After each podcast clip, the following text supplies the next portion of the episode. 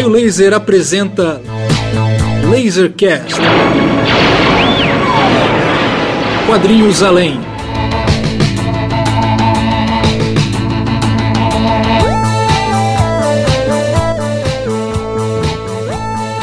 Lasercast de número 6.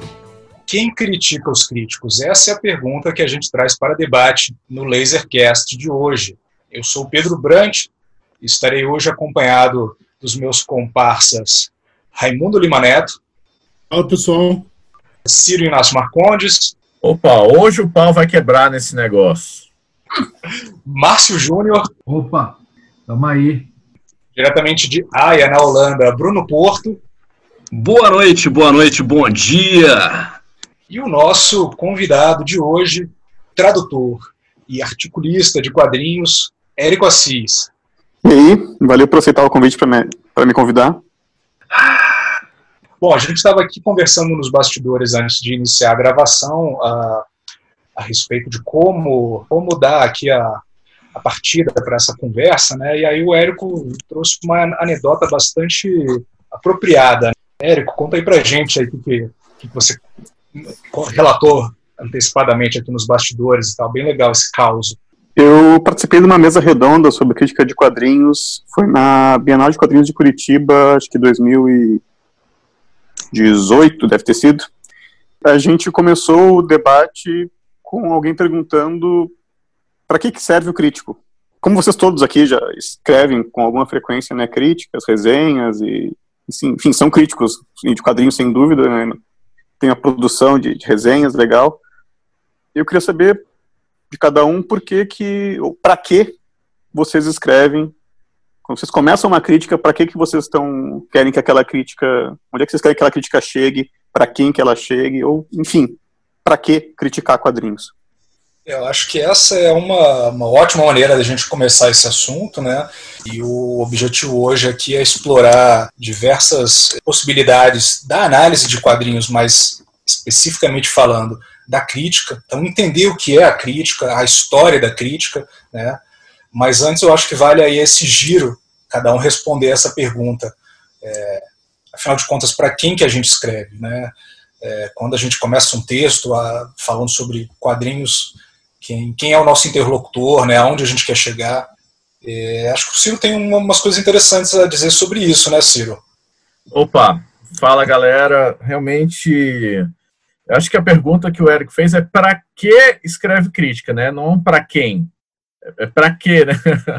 Para que? Para que criticar? Para que? Para que você escreveu essa crítica, né? E é uma pergunta que é, é interessante, leva a gente a pensar por que, que a gente faz o que faz, né? Uma coisa que se desdobra em várias profissões, enfim, e é, e é uma pergunta por essência aristotélica, né? Que busca uma finalidade para alguma coisa, né? Ela busca um porquê de se escrever uma crítica. E eu estava aqui pensando, né? Assim, quando era jovem, né, assim, tinha lá meus 18 até os 25 anos, eu escrevia muito, já escrevia críticas, né, eu comecei cedo escrevendo críticas, né, ainda na internet, na internet 1.0 ainda. Eu escrevia muita literatura, poesia, contos, etc. Eu tinha essa ambição de ser escritor e tal. Eu, só que eu, eu acabei entrando no meio acadêmico e o meio acadêmico ele vai te disciplinando a pensar de uma outra forma. Então, de certa forma,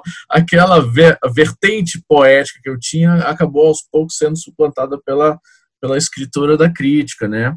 E eu estava pensando por que, que eu acabei adotando isso, se foi uma é uma opção assim de uma coisa que a vida me, me carregou porque eu entrei para a carreira acadêmica esse tipo de coisa ou se foi uma predileção pessoal né assim pelo, pelo escrito da crítica. E eu acho que a escrita da crítica ela é uma continuidade das obras né assim né, você pode tem aquela velha história né do crítico ser um, o artista frustrado né a velha piada do crítico você não conseguiu ser um artista você vai criticar e tal. Mas eu acho que não acho que a maioria das pessoas que escrevem crítica que eu conheço são pessoas bem realizadas, assim, que têm, são bem, bem satisfeitas com o que fazem, né? E eu acho que a crítica ela tem, ela não tem uma finalidade. Eu não, eu não sou, eu não sou a favor de defender que você tem que ajudar a progredir uma coisa ou outra. Acho que ela está dentro do, de um processo sistêmico que as mídias possuem que tem a ver com o fato de que a crítica é uma continuidade da obra, a obra é continuidade de outras obras, os textos são, são, são rios caudalosos de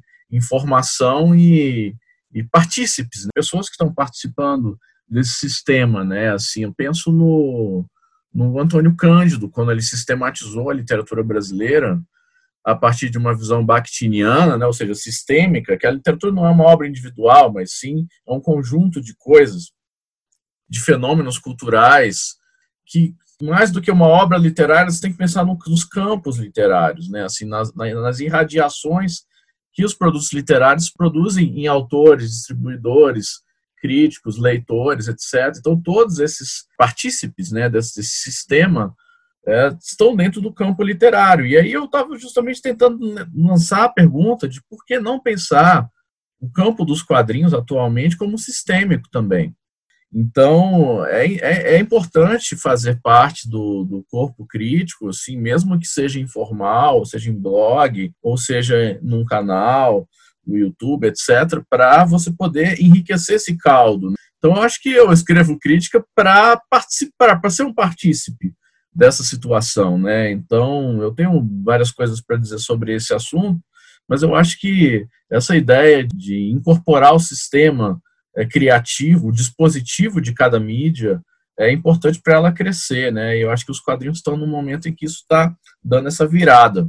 Eu não sei se eu consigo enxergar exatamente isso que você está é, falando, Ciro, no sentido de não haver uma finalidade para a crítica, entendeu? A, a, maneira como eu entendi crítica, ela parte de uma, de uma função, uh, e aí eu não vou pegar nem de quadrinhos, eu pego crítica de cinema, de livro, que eram as coisas que chegavam às, às, minhas mãos e às mãos das pessoas através do jornal antes de se falar né, de, de quadrinhos em, em, em, jornal e antes de se falar nisso. Quer dizer, você, você tem uma, uma, uma função do crítico que eu acho que é você. Uh, a crítica ela, ela, ela serve para orientar, ela serve a diversos, como você falou, players né, desse, desse sistema. Você tem o, o, um público, um possível público interessado ou na mídia ou no assunto, e aí pode ser um livro, uma exposição, um quadrinho, um filme, enfim. É, e isso aí, de certa forma, orienta ele dentro de um, de um sistema comparativo com outras obras daquela, daquela mídia. Né? Você tem uma, acaba tendo uma finalidade para o autor da obra, porque dialoga, porque é um feedback construtivo ou destrutivo, né? Tem uma coisa disso. Eu estava mais cedo conversando com o, com o, Márcio sobre a Bárbara Eliodora, crítica de teatro Globo, e que ela o feedback que ela dava, né, das críticas dela elas eram transversais, ela pegava do texto, da interpretação, da montagem, da iluminação, ela falava de tudo um pouco. Servia muito para os autores do teatro como um feedback principalmente se vier um, de um crítico, como a gente estava falando, né, que realmente entenda do riscado, que entenda como funciona o engenho desse trabalho, da obra em si. E você tem uma função que serve ao produtor da obra, à editora, ao estúdio, etc., que é de você dar visibilidade através da crítica, puxa, né, cruzando os dedos para que a crítica seja produtiva. Então, assim, eu vejo uma, uma finalidade na crítica como função, entendeu? Não que, a gente, que não exista uma outra crítica dentro da academia, não, que, né, que não possa ter uma outra, um outro nível de análise dentro de um outro contexto. A gente pode fazer um, uma crítica de, um, de uma coisa que não está em, em, voga, não está em lançamento. Né? Você pode fazer uma análise crítica disso que serve a um outro fim. Mas a maneira que eu vejo a crítica, e eu acho que aí eu ligo com a, com a coisa do quadrinho atual, contemporâneo, é isso: é, é, é ter uma função. Eu, na verdade, eu escrevo. Claro, a crítica tem várias funções. É porque justamente a crítica se é tornou muito funcionalista ultimamente. Ela se tornou excessivamente funcionalista. Por isso que a minha ideia, ao abrir esse negócio, era tentar pensar uma crítica não funcionalista. Logo, uma crítica que seja uma função em si. Ela é um integrante a mais no ecossistema de cada mídia. E eu acho que isso basta para a crítica, mas isso incorpora essas coisas que você está falando Tem uma, uma coisa que eu costumo gosto de pensar com relação à, à crítica, que me vem que é um exagero, assim, a partir do que o, do que o quando Bachelard vai falar sobre poesia, que, é, que, a, que a imagem poética ela, ela entra, né, você absorve a imagem poética e ela dentro de você ela reverbera e faz você falar. Então a, a imagem poética faz com que você, ela te atinge lá no seu íntimo de uma maneira que você, que ela faz com que você reverbere aquilo, que você fale aquilo. E eu vejo a crítica que, de uma certa maneira, é um, é um reflexo desse processo de, de, de, você entrar em contato com uma, uma experiência estética, com uma obra de arte, que ela te atinge de certa maneira, que, que, que, que como o Ciro coloca, mais textos reverberam a partir desse dessa peça, né, a partir dessa obra. No caso da crítica, ela tem esse aspecto funcionalista, com certeza, e aí a gente tem uma, uma questão, novamente, de equilíbrio, né, de, de que maneira é, é de quais os aspectos da, da, crítica são mais evidentes hoje em dia ou menos evidentes, mas a gente continua com essa coisa de você ser levado a falar sobre uma determinada obra, porque essa obra te atinge, e aí vem a questão, né? ela pode te atingir positivamente, ela pode te atingir negativamente, não é uma questão simplesmente de você apontar os problemas, né? mas ah, certos incômodos também geram é, escritas, né, também geram a, a processos. Lembrando que crítica não é simplesmente meter o pau, apesar da, da, de muita gente concordar com isso, apesar do Ming estar ali representando o crítico na nossa imagem do, do, do, a nossa imagem do podcast, uh, o falar mal ele não é uma, uma um, um, aspecto único da crítica, né? A crítica, para mim, a maneira como eu me relaciono, que é o que me faz escrever, o que me faz é, pensar quadrinho, é justamente a forma como determinados quadrinhos no decorrer da minha história, determinadas obras, me moveram a vociferar, me moveram a escrever sobre eles, né? A maneira como eu enxergo a crítica é muito dessa forma. Eu acho que vale a pena ler a, as aspas que eu tinha mandado para vocês do André Bazin, né, o grande crítico cinema francês, é, que eu quero falar um pouco mais sobre ele depois, mas ele fala assim, que eu acho que ressoa nisso que o Lima falou. A função do crítico não é trazer numa bandeja de prata uma verdade que não existe, mas sim prolongar o máximo possível na inteligência e na sensibilidade dos que o leem o impacto de uma obra de arte. Então, essa coisa do prolongar a obra de arte na sensibilidade do leitor, espectador e tal, eu acho que é uma, é uma função é uma função importante que inclusive é uma coisa que ajuda o sistema a crescer a ter uma receptividade a criar uma ecologia possível para cada mídia né a ausência de crítica é, é muito grave para a forma de arte né assim a, e às vezes eu sinto que nós estamos vivendo um momento um pouco acrítico em determinadas instâncias assim por conta do modelo que se produz na internet, né? A culpa da internet, muito bem. Visite www.raiolaser.net. Resenhas, entrevistas, artigos, altas tretas. Sempre é. Não, assim, é, a questão da crítica, para mim, assim, tem uma coisa que escrever sobre é pensar, né? Então, quando. Primeiro, tem uma razão, digamos, quase egoísta nisso, né? Porque quando você se obriga a produzir um texto sobre algo, você é obrigado a, se, a confrontar com o, seu próprio pensamento. Você vai pensando durante a escrita. E a obra ela se abre mais nesse processo. Beleza, agora sim, eu poderia fazer isso e guardar numa gaveta se é abrir a leitura para mim, né? Eu poderia, bastava eu guardar isso. Mas, assim, por exemplo, eu sou de uma geração que foi formada em cima né, disso, assim, de crítica cinematográfica, de crítica musical, ou seja, de um período que ainda existia um negócio que eu vejo de forma muito mais frágil hoje, que é um jornalismo cultural, digamos assim, né? Assim, nem tô falando, nem cheguei lá na academia, né? Estou falando assim de você ter um jornalismo cultural, né? Existem os produtos culturais, né? Mas para além do consumo, né? O que que o que que diz cada obra, o que que aquilo, né, produz de pensamento, etc e tal. Então eu tenho, eu tenho uma formação, eu tenho meus críticos de predileção e não tem absolutamente nada com concordar ou discordar deles. A questão para mim era essa de de como esse outro olhar, né, ele enriquece a leitura. Né? Então, assim, por exemplo, quando a gente está escrevendo uma crítica aqui e a pretensão, por exemplo, do, da, da, gente aqui na Raio Laser é, é, tentar se aprofundar um pouco. É um esforço que nem sempre é bem sucedido, mas de sair do lugar comum e produzir um pensamento sobre, sobre a obra, né? Agora, existem aquelas questões que eu acho são muito importantes ser colocadas também, né? A primeira delas é assim, é que a gente não detém verdade sobre nada, né? Mal e mal sobre nós mesmos.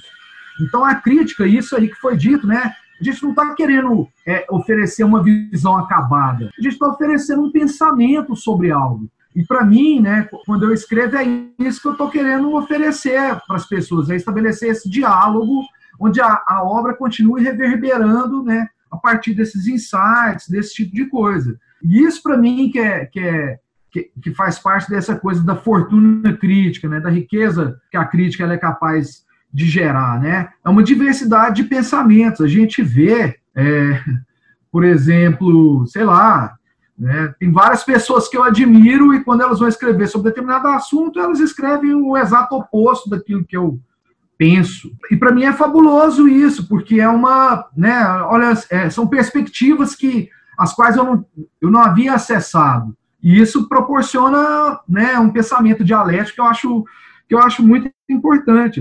Pelo menos para mim faz parte desse processo né, de oferecer, é, tentar, assim, primeiro, né, elaborar um pensamento sobre aquilo e tentar contribuir para um debate. Lembrando que né, nenhuma obra se esgota, essa coisa é magnífica demais, né? Você pode passar o resto da eternidade com todo mundo escrevendo críticas sobre o gibi mais vagabundo do mundo, que aquilo, aquele gibi vagabundo não se esgota.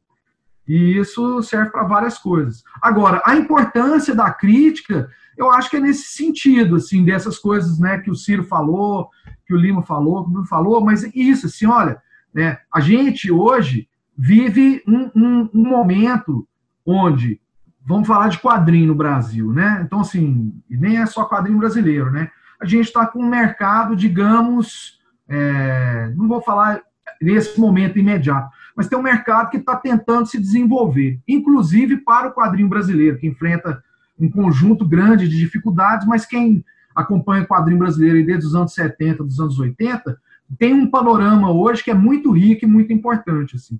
E eu acho que a crítica ela colabora para que isso avance, para que esse quadrinho brasileiro de vanguarda, esse quadrinho brasileiro quentura que vale a pena, ele se desenvolva.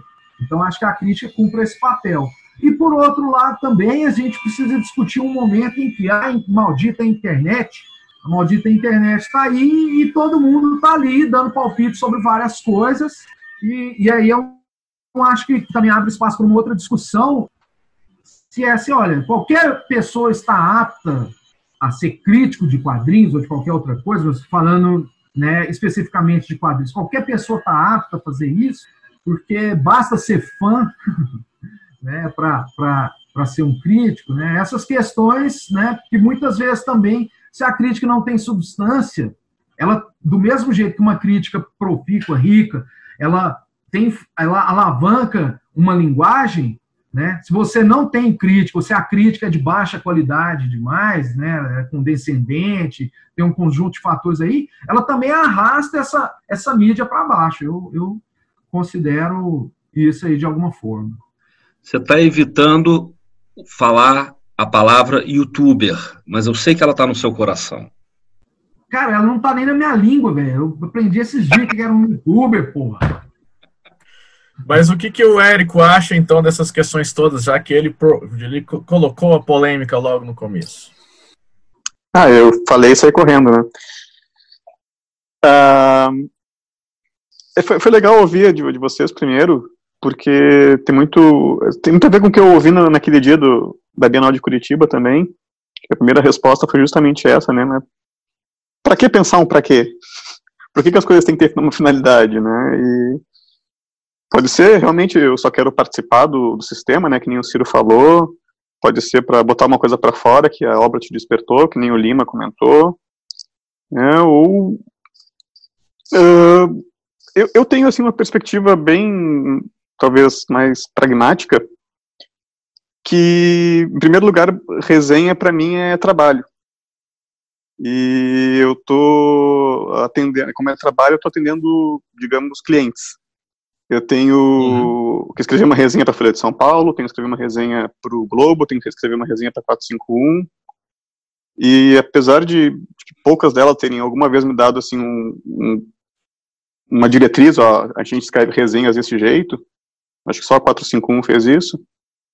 Uh, eu tenho uma noção de que, que, que, é cada veículo, né, de como é que é uma resenha nesse veículo, e o que, que ela tem que atingir, o que, que ela tem que fazer, o que, que que tem que conter naquela resenha e quem é o público, né, aquele, aquele, aquele veículo. E aí, então, eu tenho uma direção bem colocada, assim, né, inclusive o tamanho da crítica, né, tem uhum. um tamanho, não dá para ser do tamanho que eu quiser. Não tem os minutos que eu quiser no YouTube, nem o, a barra de rolagem infinita lá do, do meu blog. Né. Uh, então, em primeiro lugar, é isso, né, eu tô, eu tô sendo, tô sendo pago para fazer aquilo.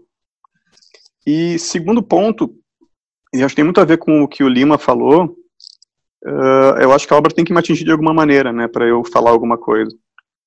Eu estou sempre uh, propondo resenhas para os veículos que eu trabalho.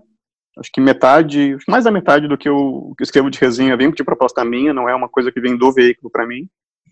E eu estou sempre buscando gibis, né, para resenhar e peço para as editoras né, me mandarem até antes de lançar, né, de preferência, um PDF para eu saber se eu vou ter alguma coisa para falar daquele gibi. Uhum. Uh, tem muitos gibi que eu não tenho absolutamente, absolutamente nada para falar. Não é porque é ruim ou porque é bom, mas a gente não, não me despertou nada. Sabe? Não tem um texto para sair dali, não tem.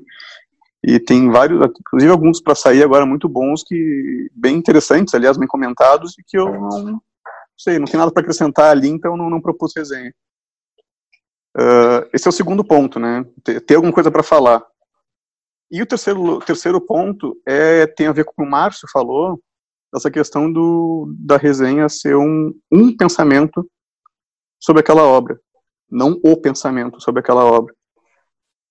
Uh, alguém me, me, me, deu uma orientação que eu achei muito boa há um tempo, uh, de pensar a crítica como uma forma de ler aquela obra.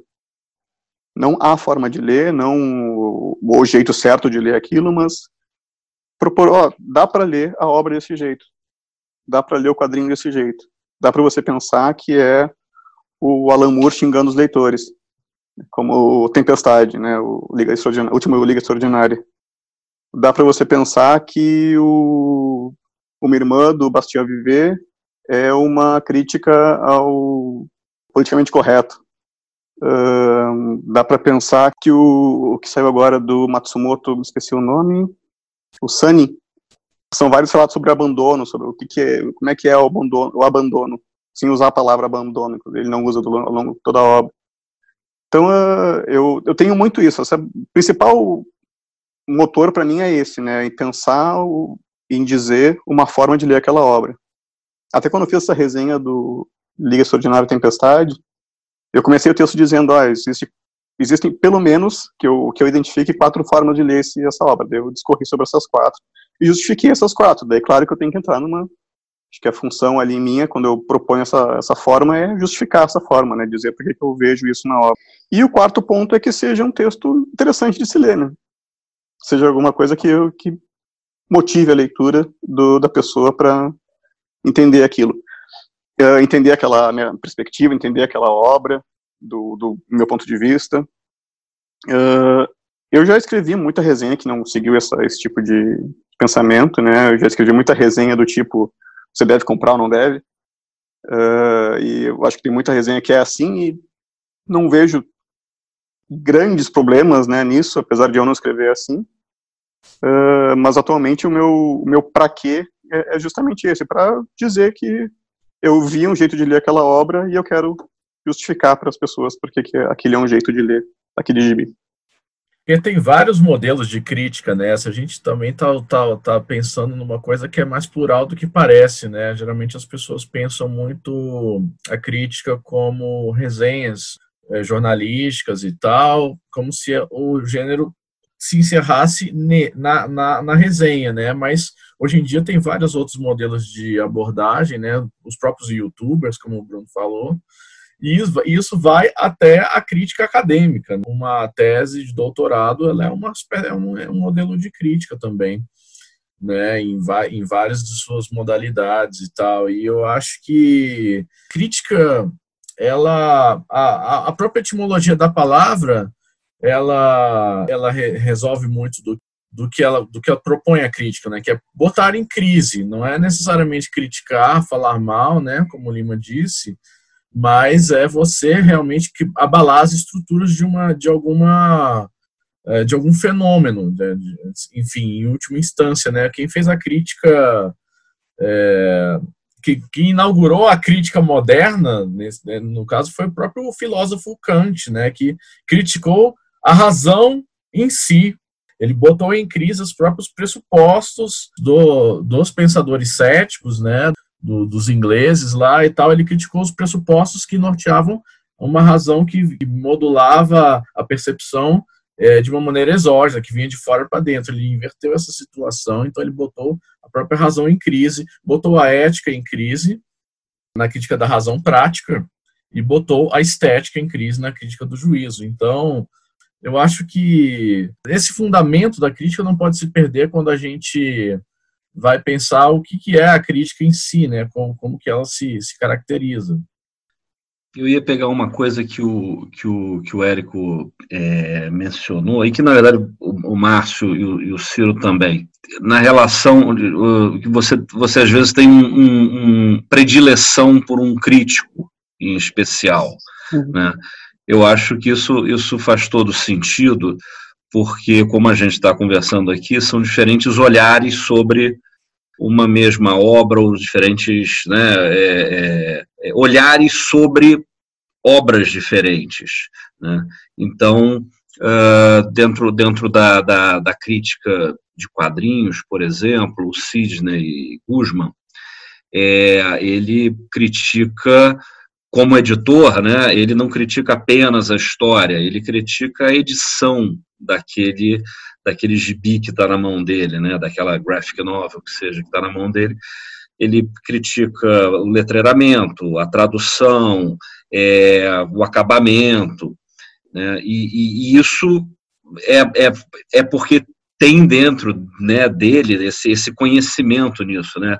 A gente estava brincando, né? O Bruno é designer, né? Eu, eu, tenho, eu dou um olhar bastante visual às coisas, né? É, então, quando eu estava falando, não, eu critico o logotipo, é, eu olho a capa não apenas, né, eu olho a capa como forma e função, o acabamento disso, quer dizer, outras coisas. E isso daí né, é o que gera essas diferentes coisas, quer dizer, essa, essa, essa enviesada que um crítico dá.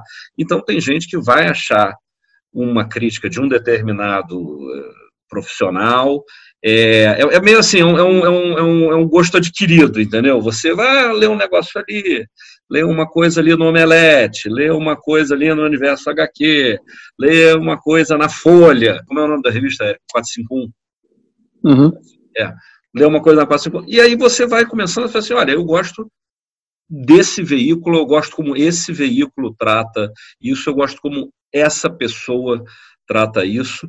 Né? É, eu me lembro que no, no Globo, com cinema, você tinha, se não me engano, no fim de semana, ou no, no, no, aos sábados, você tinha um filme e você, e você tinha duas críticas, uma pessoa que gostou e uma pessoa que não gostou. E dentro daquela, daquele espacinho de coluna, né, eles abriam um box você tinha né, o, o, o, bonequinho dormindo, um bonequinho aplaudindo, um bonequinho aplaudindo de pé, enfim, né, indo embora do cinema. É, então, eu acho que isso também faz um pouco de, de, de, de sentido disso, né? De que você, de que, de que, as críticas são plurais e que hoje, dentro do que a gente tem, e vai a história do YouTube também, né? Do YouTuber que o, que o Márcio tanto gosta. É, você, você, é, você permite, né, num espaço, folhear a revista, mostrar, abrir, né, quer dizer, tem uma, tem uma coisa de tangibilização daquele produto que, que, que dá uma outra leitura sobre isso, exceto quando apenas é uma ferramenta de, de divulgação, né, que, enfim, né, acontece, faz parte também do sistema. A gente tá que nem tubarão em volta desse, desse tema, né, dos youtubers, dos instagramers, Vamos, vamos morder. Vamos. É que assim, eu acho que a gente nunca teve. Eu vou dar uma perspectiva minha. Eu acho que a gente nunca teve tanta crítica de quadrinhos. Uhum. Quantidade. Uhum. A gente tem. Nunca teve tantos críticos também de quadrinhos. Tá? Uh... Com, com, voz, né? Porque é aquela história da internet, né? Que dá a voz claro, pro Claro, Não fazendo idiotas ainda. Calma, não, calma, Bruno. Né, exatamente. Não fazendo jus de. Eu vejo, vou colocar uma perspectiva, vou dar minha resposta, mas eu quero ver de vocês. Eu vejo como bom a gente ter uma grande, um grande contingente de críticos. A qualidade dessas críticas a gente vai discutir depois, mas eu vejo como bom a gente ter um bom número de críticos e eu acho que dessa quantidade surge uma qualidade. Vocês veem dessa forma, vocês veem de outra? O que vocês pensam dessa quantidade de crítica que a gente tem hoje? De quadrinhos. Eu, acho que eu acho que o que o Bruno coloca é uma meio que uma, uma maneira de, de cercear essa questão aí de limitar porque não tem como esquecer quando, quando o, o Guzman vai e analisa letra, analisa capa, analisa logotipo, acho que, acho que a maneira de, de, de se pensar essa profusão enorme de crítica em torno do quadrinhos que a gente tem hoje em dia é justamente pensar como que se critica quadrinhos, qual é a especificidade que a crítica precisa ter para se pensar a história em quadrinhos, assim. Eu, eu a, a, a, multiplicidade de vozes que a gente encontra no YouTube falando no, na internet falando sobre quadrinhos, ela é, é interessante desde que as pessoas que tenham interesse em, em, ler as críticas e ler o material se interessem em procurar outras vozes, né? a, a ouvir aquilo que está sendo dito. Uh, o que a gente, o que não é uma, uma maioria, assim, né? A maioria lê a, aquilo que fala bem da, do produto que, que ela gostou também e está feliz com aquilo. Mas eu acho que, do, do meu ponto de vista, a pergunta que emerge disso daí, que ela necessariamente não precisa ser respondida agora, é como que a crítica de quadrinhos ela pode se, se, se ser específica a esse meio, assim, como, como, como que eu posso me relacionar com uma obra para além do fato da, da história, lógico que, assim, sabe, eu posso, eu posso falar das leituras de uma determinada história, mas de que maneira que a, que a minha crítica pode pode estar tá reagindo a, a, o formato com que essa história está sendo contada, o formato com que eu chego até. Acho que, para mim, essa é a maneira de, de eliminar a gordura em volta dessa quantidade de crítica que existe. Assim, e, e isso passa pelo aspecto gráfico, isso passa pelo aspecto do design, isso passa pelo aspecto.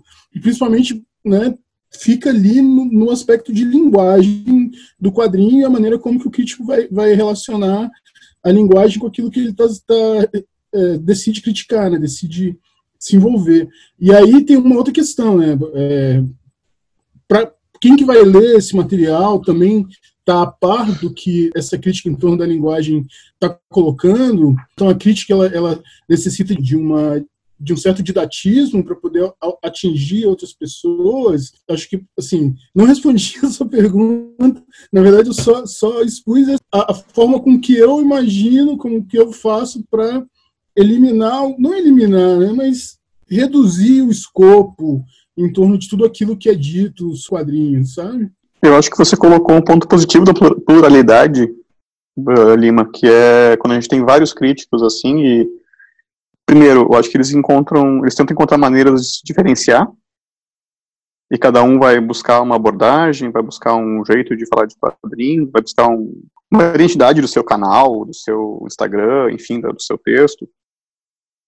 E também vai levar os leitores, né, a buscarem com, com quem eles se identificam. Eu acho que, não sei se eles vão buscar exatamente o que eles gostam, mas eles vão buscar, talvez, gurus, né, eu vou seguir sempre esse canal, vou seguir sempre o Sidney Guzman, vou seguir sempre o Ciro, vou seguir sempre alguém assim que, que parece que fecha comigo. E a gente tem opções, né, para escolher. Não é à toa que canais de YouTube se tornam editoras de quadrinhos. É, nesse sentido, eu acho que vários desses, desses canais, perfis de Instagram, eu, eu acho muito positivo que tenha, quanto mais melhor para mim. Né? Só que eu acho que é importante que tenha todos os tipos de crítica, né? que tenha uma pluralidade de abordagens, que pode ser alguns que são só divulgadores, que criam uh, fãs, criam, que seguem a lógica do fandom, né? Para a própria crítica. Eu acho que isso é importante, faz parte da cultura contemporânea, é como a comunicação se dá hoje. E eu não tenho nada contra divulgadores, gente que, enfim, por exemplo, opta por nunca criticar, nunca não não falar mal, digamos assim, né? Que gente que é, tem alguns alguns desses desses divulgadores, enfim, desse, dessa recepção crítica que eu nunca vejo falando assim, criticando um quadrinho nesse sentido de apontar problemas. Mas mesmo assim, cumpre esse papel de criar, de, de, de estar inserido dentro de um, de um sistema, de uma comunidade. Né? Agora, se não tiver o resto, o problema é só existirem esse, esse tipo de crítico. Se só existir esse tipo de críticos, aí, falta, aí a crítica não está contribuindo para criar uma, uma reflexão sobre a mídia como um todo. Né? Eu acho que a crítica encorpada, é, que, que, que, que tem a sua a ambição, seus, os seus alvos, né, a sua a, sua, seu método de abordagem, ela acaba contribuindo para a própria modificação do, do ecossistema da mídia como um todo, né? Por exemplo, no caso do a revista Cahiers do Cinema, né, na França, ela teve uma, uma influência muito grande na modernização do cinema mundial. Não só o cinema francês, foi, foi os, os, próprios críticos viraram cineastas da Nouvelle Vague, Jacques Rivette, Godard, Truffaut, Romer, Todos eles eram críticos da Caia do Cinema, encabeçados pelo André Bazin, que era o, um, um, cara que tinha uma mentalidade humanista e que apadrinhava o cinema, ao contrário de críticos como Adorno, que considerava a indústria cultural como uma, um sistema de mediocrização total da, dos culturais, industriais e tal. O André Bazin acreditava no cinema, ele, ach, ele entendia que aquilo ali era uma cultura que estava à frente, que, que, que ia modificar a, a, recepção estética social como um todo, né? E então a, aqueles críticos foram muito influentes. E a gente pode pegar várias gerações de críticos, né? Isso é muito importante para diferenciar porque, por exemplo, o cinema tem um respaldo crítico maior do que o quadrinho, né?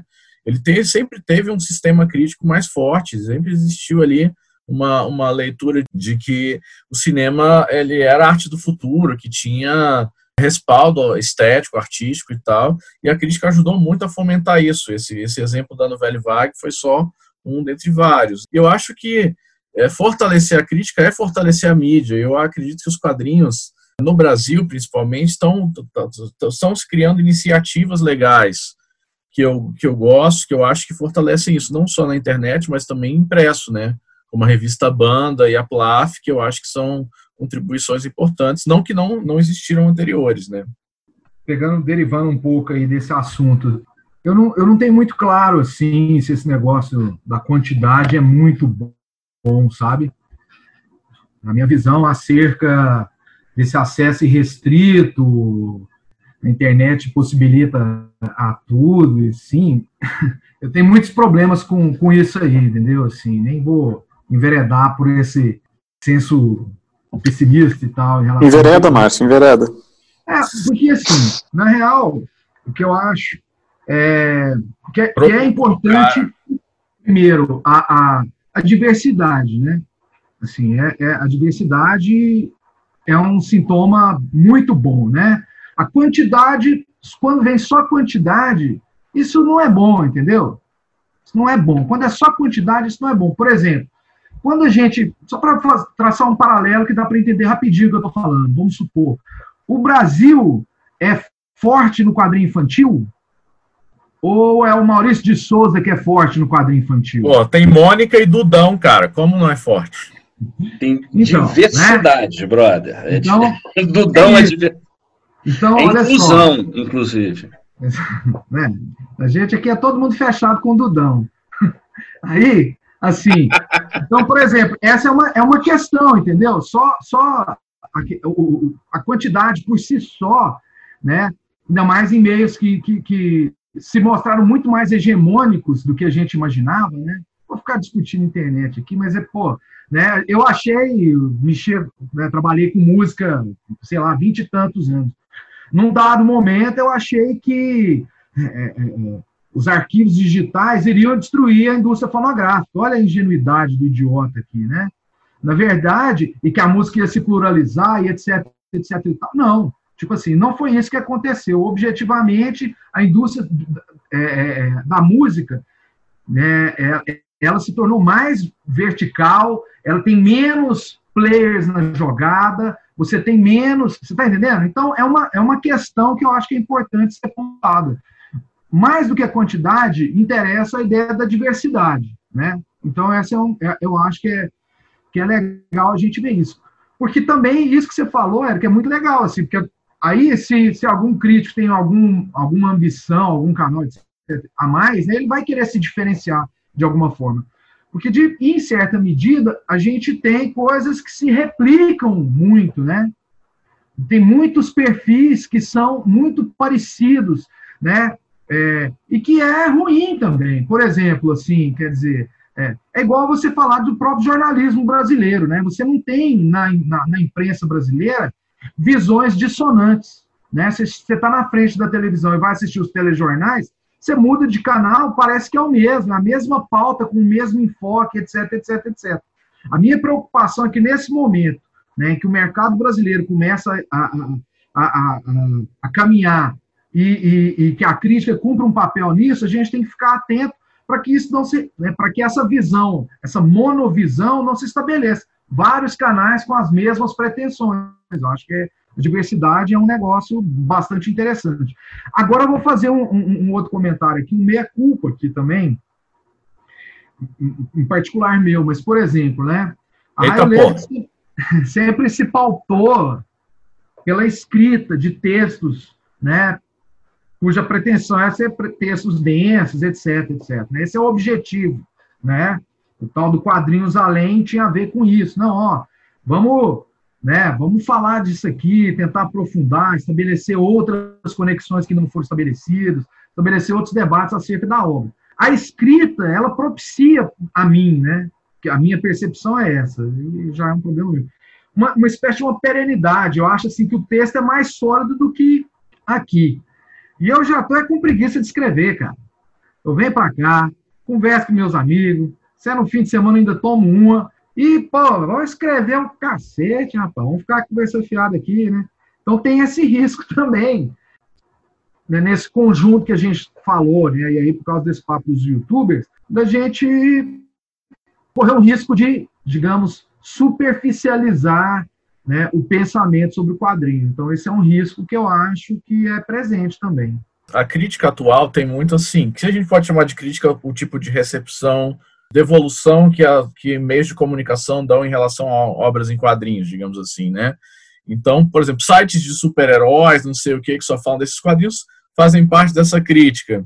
Aí, por outro lado, você tem, às vezes, um, alguns canais, perfis, etc., que são, são legais, fazem tudo direitinho, mas são basicamente condescendentes com lançamentos e coisas assim. Quer dizer, é, nesse, sentido, não circula uma, uma reflexão. Como que o meio vai crescer se a sua crítica é medíocre? Parece inconsistente, eu acho que...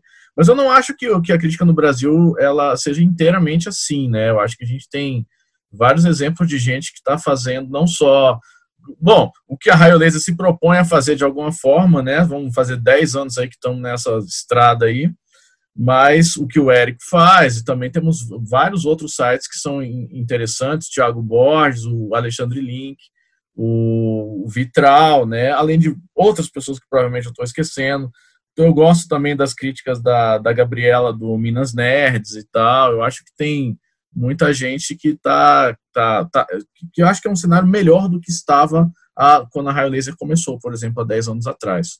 Eu acho que é, mesmo com uma infinidade de perfis, canais e blogs que são absolutamente descartáveis, na minha opinião, que eu acho que é a maioria, mas, é, mas, mas eu acho que existe gente que consegue se desvencilhar desse processo e ainda assim conseguir ter uma ter essa influência no sistema, né, de poder fazer reverberar uma crítica que tente, que tente ficar à altura dos próprios, das próprias obras, né, eu acho que é importante que a crítica tenha ambição, entendeu? Só essa coisa da diversidade que vocês estavam falando, só para acrescentar um, um, pensamento. As pessoas procuram afinidade, né? As pessoas elas buscam o que é mais que elas gostam mais. Ah, eu gostei dessa crítica, ou eu gostei desse cara que critica, ou que fala, ou que divulga esse tipo de quadrinho. Né? A gente estava tendo um, um, uma troca de, de, de, de, mensagens mais cedo. Facebook, o, o Heitor, o Érico, o Ucha, sei lá, eram aquelas coisas meio, meio que a gente perde de onde começou. Mas era um pouco isso, né? Quer dizer, você tem jornalista que fala só de um tipo de quadrinho, que conhece um tipo de quadrinho. Né? Então, eh, se eu que gosto de super-herói, ou se eu gosto de mangá, ou se eu gosto uh, eh, HQs, uh, eh, documentais, biográficas e tal, eu vou buscar aquele, aquele veículo, aquela pessoa né, nesse sentido. Até porque as pessoas e a indústria buscam mais do mesmo, senão você não ia ter Cavaleiro das Trevas 3, entendeu? Indiana Jones 5, né? O Cavaleiro cara... das Trevas 4. Ô, gente boa, quatro, rapaz. Cavaleiro das Trevas de quatro. De... pois é, você não vai, né, você não ia ter continuações atrás de, de, de, de, de, de continuações.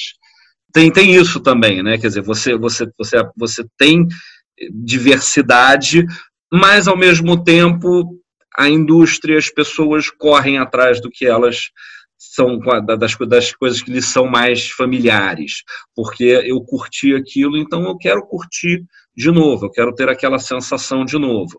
Se isso contribui ou não para uma evolução da mídia, né? Quer dizer, pegando os clichês dos clichês, né? O Watchmen, Cavaleiro das Trevas. O Miller não fez um negócio novo, ele fez uma história do Batman, mas mesmo fazendo uma história do Batman, que era uma coisa que se queria fazer de novo, ele fez isso. E o Moore pegou os caras da Charlton e deu e mudou e tal, entendeu? Inclusive, o papel da crítica, né? A gente estava falando, eu, tinha notado isso quando, quando vocês mencionaram isso, de, da, da, da, crítica ajuda a evoluir tudo mais. E a gente tem o outro clichê, que é o mouse, que dá um reconhecimento para uma mídia, e aí a gente tem infindáveis artigos acadêmicos e análises de, de mouse.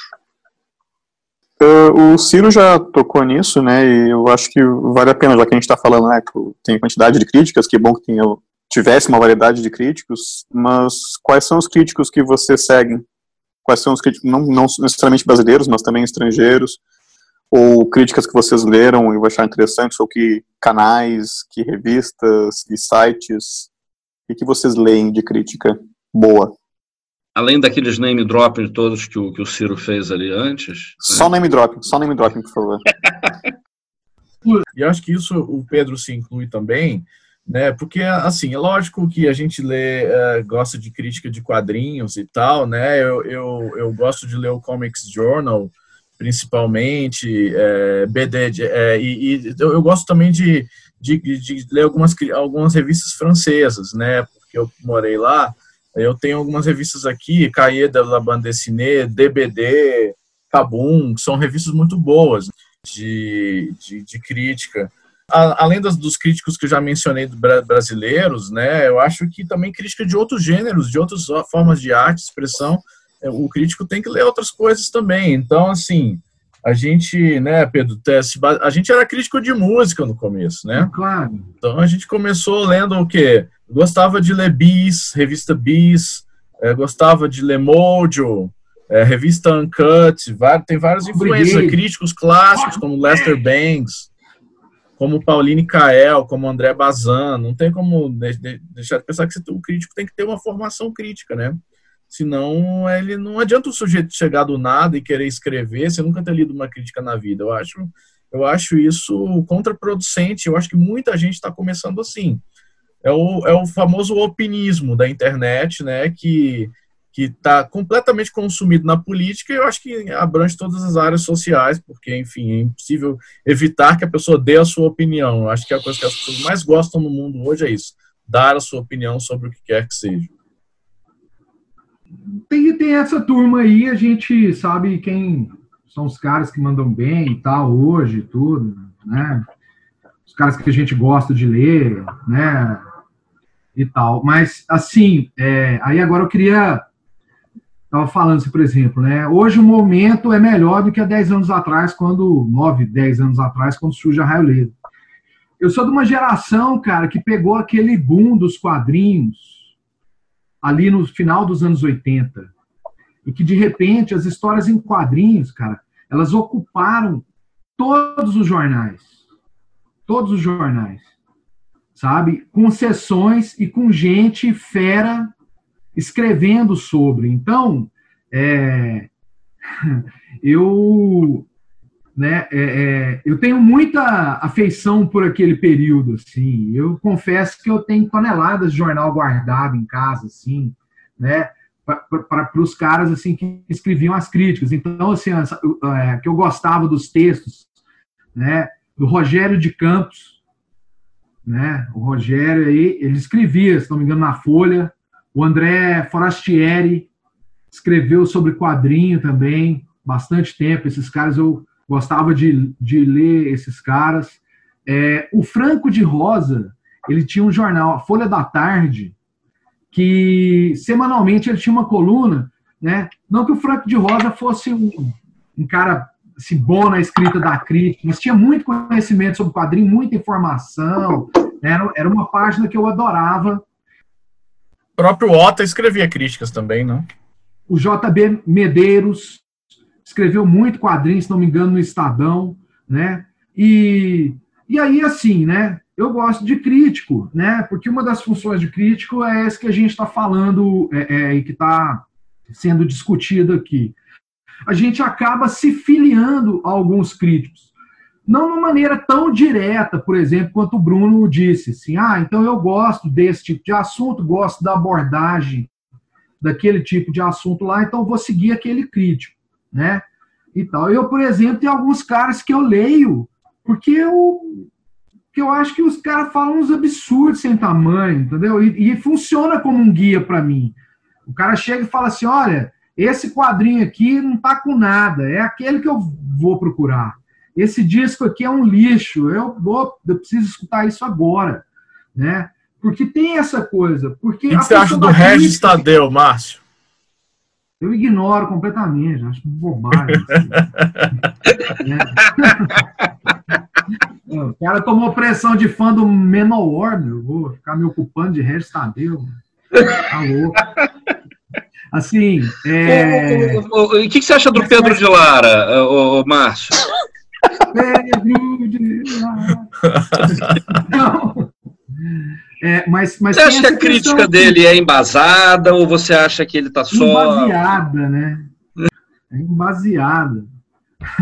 Mas assim, é, porque a gente se filia a alguns caras. E eu acho também assim que é importante assim, é, é, uma crítica que a gente sinta a assinatura, né? Que é um pouco isso que o Érico falou. É, que além dele ser, ele é se colocou numa relação assim, ó, eu tenho que atender um cliente, alguém que me contrata, etc. Né? Eu tenho essa possibilidade de sugerir pautas, né? É, e, e, beleza, escrevo lá, mas eu tenho que tornar o meu texto interessante para o leitor, né? Então, para mim, funciona a crítica quando você é capaz de identificar o crítico, né? Quando é, a assinatura dele, quando é por si só interessante para você. E, é, e aí que, que, que, que, rola também, se abre um pouco de perspectiva, porque na verdade é, tem alguns caras que eu leio, porque são eles que estão escrevendo, entendeu? É, eles escrevem, às vezes, sobre assuntos pelos quais eu não tenho o menor interesse, né? Eu não tenho o menor interesse acerca desse assunto, aquilo ali, e aquilo pode me despertar algo, porque eu já consigo, de certa forma, me identificar, decodificar o tipo de postura que aquele cara tem para, para, para em relação ao conteúdo crítico. Então, essa questão da assinatura e da personalidade da crítica, principalmente a crítica jornalística, né, que, que é, digamos, mais ligeira do que a crítica acadêmica. A crítica acadêmica ela tem um outro perfil. Mas a assinatura assim, na crítica jornalística eu acho que é fundamental. Não tem nada pior do que você, sei lá, ler texto de um crítico broxa. Assim. É deprimente, cara. Saca? Assim, ele pode, inclusive, sei lá. Pedro, você quer falar? Ouvindo vocês falar a respeito de tudo isso, eu estava fazendo uma reflexão aqui que uma série de pessoas que eu acredito que tem uma, uma visão e uma opinião interessante a respeito das histórias em quadrinhos não são necessariamente, enfim, não se consideram necessariamente críticos, né? Eu acho interessante a gente abrir esse assunto também, né? Porque muitas vezes a pessoa ela, ela talvez funcione muito mais como, vamos dizer, um articulista do que propriamente um crítico, né? Até porque, assim, o que quem diz é, se tal pessoa é ou não é um crítico? É a própria pessoa? São os outros? É um veículo? Ou se, enfim, se a pessoa não trabalha num veículo? Então, uh, acho interessante também colocar essas questões que muitas vezes uh, a gente está falando aqui de, sei lá, youtubers e pessoas comentando, etc, etc, etc, né? E acho interessante a gente tentar ir por esse caminho também, esse desdobramento assim do, do que faz um crítico e, e, e, e também da validade de pessoas que não são necessariamente críticos, mas é, são articulistas a respeito de quadrinhos. E por que que, enfim, me veio isso à cabeça é, quando o Márcio falou da, de, de, algumas das leituras dele é, que o influenciaram, né? É, algumas dessas leituras em outros momentos também me influenciaram, ou as coisas que, que o Ciro comentou e tal, né?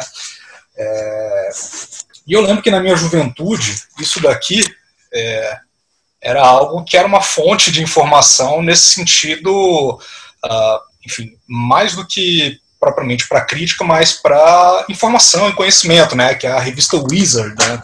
que era uma revista totalmente uh, mancomunada com a indústria, e com, especialmente com quadrinhos de mainstream, né? Mas muitas vezes você via coisas como reportagens como essa aqui do, do Comics Code, né? Uma reportagem super legal com fotos de época, depoimentos, uma coisa bacana de reportagem mesmo, né? Uh, então, uh, me veio essa, essa, essa edição especificamente aqui, a revista Wizard número 40, edição americana, né, que foi uma revista que me despertou ao ler essas coisas sobre falar de quadrinhos que não necessariamente uh, abordando de uma maneira crítica como uma análise e avaliação de uma obra, né, mas também essa questão do de resgatar e de abordar quadrinhos esquecidos, né? é mais jornalismo, é coisa... né? Jornalismo Sim, mas quadrinhos. Exato, que eu acho que essa coisa, às vezes, ela, ela, ela, ela, se confunde um pouco com essa questão do, do crítico e do, e do cara que está fazendo enfim, o jornalismo. é, porque hoje a profissão, etc, a profissão né? do jornalista se dissolveu na sociedade também. Né? Você tem jornalistas profissionais, como você mesmo, né, Pedro? Mas hoje em dia a, tem, tem uma uma completa é, dissolução desse, dessa função nas pessoas comuns que passam a se atribuir funções que antes eram atribuídas aos jornalistas. Então, hoje em dia, você vai achar um site que vai ter essas coisas aí é, que estão descritas na Wizard, né? Então, eu não sei se... É, é, isso aí é uma questão de discutir o que aconteceu com o que é um divulgador, o que é um jornalista, o que é um crítico, o que é um resenhista, o que é um youtuber. Sim. E, e, e eu acho que esse era um ponto interessante para a gente colocar, porque eu acho que muitas vezes essas coisas se confundem, né? Até porque o, o espaço que você tem é, no jornalismo, talvez ele seja um, um empecilho para você exercer a crítica, né?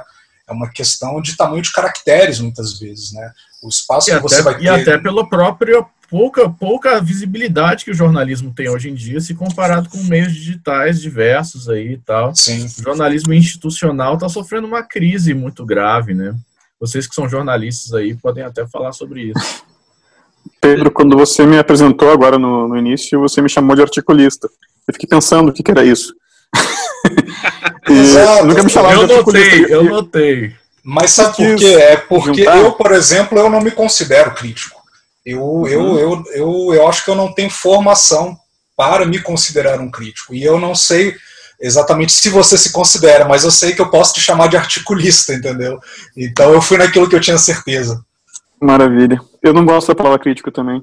Uh, acho que tem várias vezes, inclusive, que me chamaram de crítico, tipo, uma apresentação num, num evento, assim, eu, uh, crítico?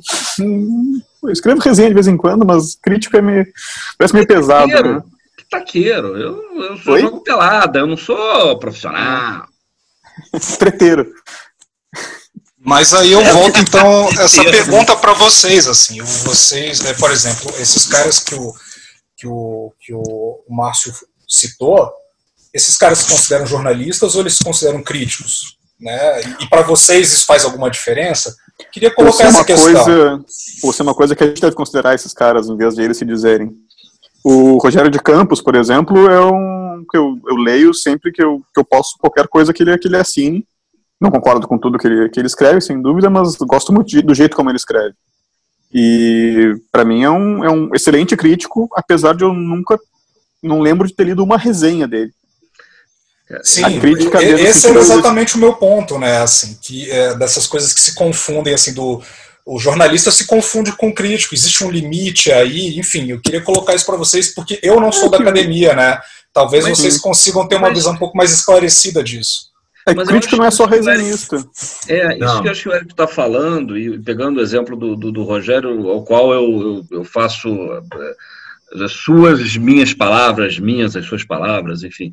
É, o, o Márcio falou, ah, o, o Rogério de Campos escrevia uh, resenha, né, cobria quadrinhos, etc e tal. Eu não sou tão velho quanto, quanto o Márcio, poucas pessoas são, inclusive internamente, mas é, é, é, o, o, Rogério escreveu, o, eu estava procurando o nome do livro, do, do, o nome gigantesco para o livro pequenininho que ele escreveu, né? Pequena História é, dos Quadrinhos para Novas Gerações, etc. Tal, que você, inclusive, Érico, fez uma, uma, uma, uma resenha no blog da, da companhia. Não foi isso?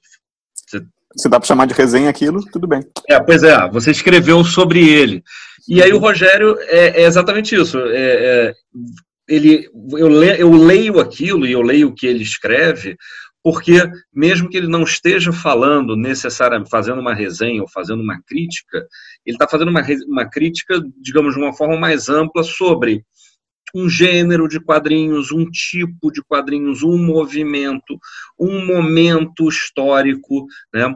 E a mesma coisa, a gente que está que, que, que, que tá dentro da academia, mas não faz exercícios, é, o, o Valdomiro Vergueiro, por exemplo. Né? É outro que eu uhum. leio é, bastante e que não é uma resenha, mas quando ele está falando de alguma coisa, geralmente de um artigo acadêmico e tal, me cria uma reflexão sobre é, sobre isso. O, o, o Gonçalo. Eles são críticos, também. eu acho que a gente pode considerar eles críticos, são críticos acadêmicos. É, mas, mas aqui não é uma crítica, ele não está escrevendo, nós estamos escrevendo uma crítica. É porque eles são historiadores, um... né? Historiadores dos quadrinhos. Pois é. E a história do, do, Gonçalo, do, do Gonçalo Júnior, que no, no, no, no, primeiro Guerra dos Gibis ele tem uma visão jornalística, historiadora, etc. e tal, e no segundo, no Maria Erótica, ele ele elogia, ele critica, né? Ele, ele, ele já se solta. Bem mais nesse sentido mais opinativo. Nesse sentido. Então, quer dizer, são, são nomes, né? Porque eu, eu, por isso que eu entrei, Érico, desculpa que você, você, você tinha levantado o dedo, mas era, você tinha perguntado nomes, eu falei, olha, tem esses caras que estão falando, o Rogério você falou, e, e eu peguei esses dois, quer dizer, um, o, o, Gonçalo, que é escritor, jornalista, mas né, dentro do âmbito do, do, do quadrinho, é, é, autor, é, biógrafo, enfim, pesquisador, e o, e o, e o Valdomiro. Né?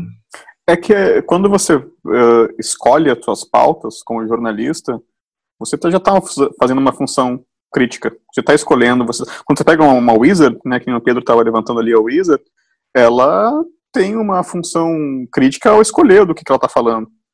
Ela está desempenhando uma função ali de falar de uma coisa e não de outra. Uh, tem um termo que está na moda, há algum tempo já, e tem gente que não gosta, que é curadoria.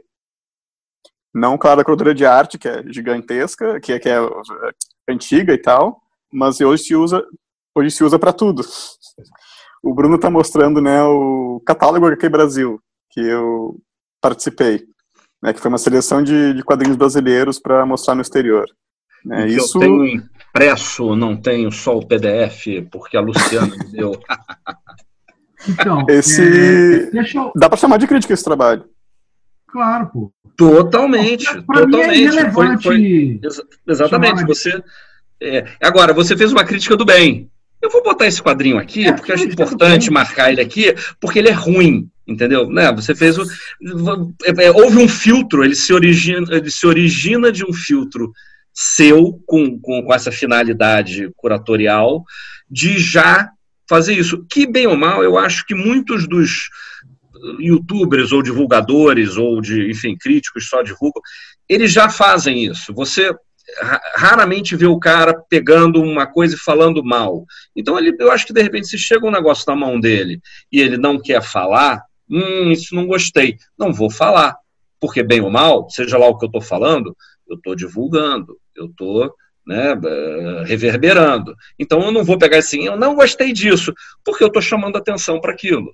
Ué, Numa uma dessas você isso, elege mas um presidente depois. porcaria. Então, Mas só para lembrar que tem uma pergunta sobre isso. Mas vamos seguir nesse tema. Não, assim, não, então faz a pergunta, mas se bem que eu queria ouvir de você, então, se pegando um gancho aí nisso que o Bruno tá falando aí, da, da crítica do bem e a crítica do mal.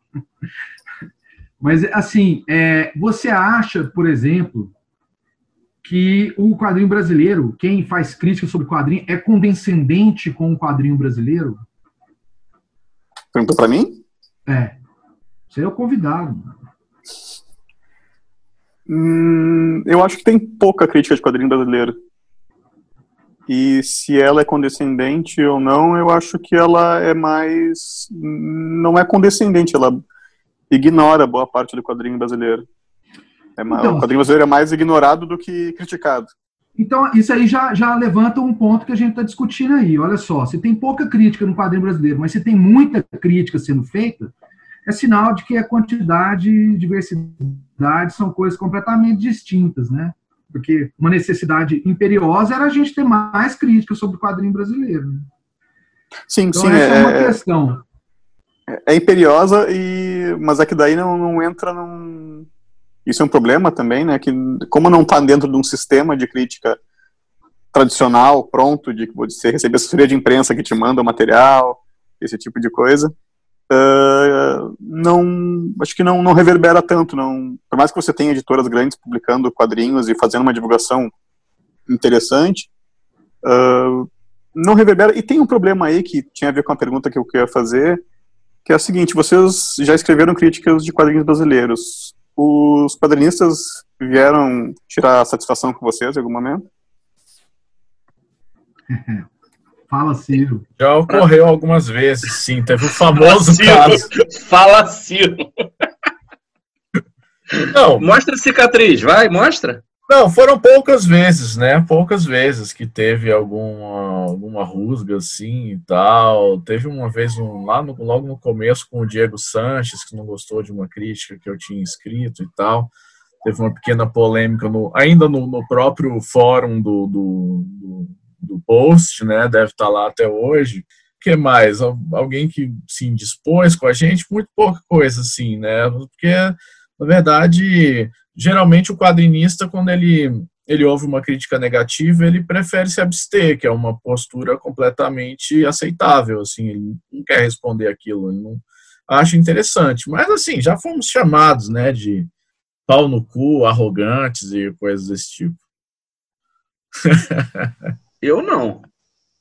Bruno é muito novo ainda, né? Ele chegará a vez dele.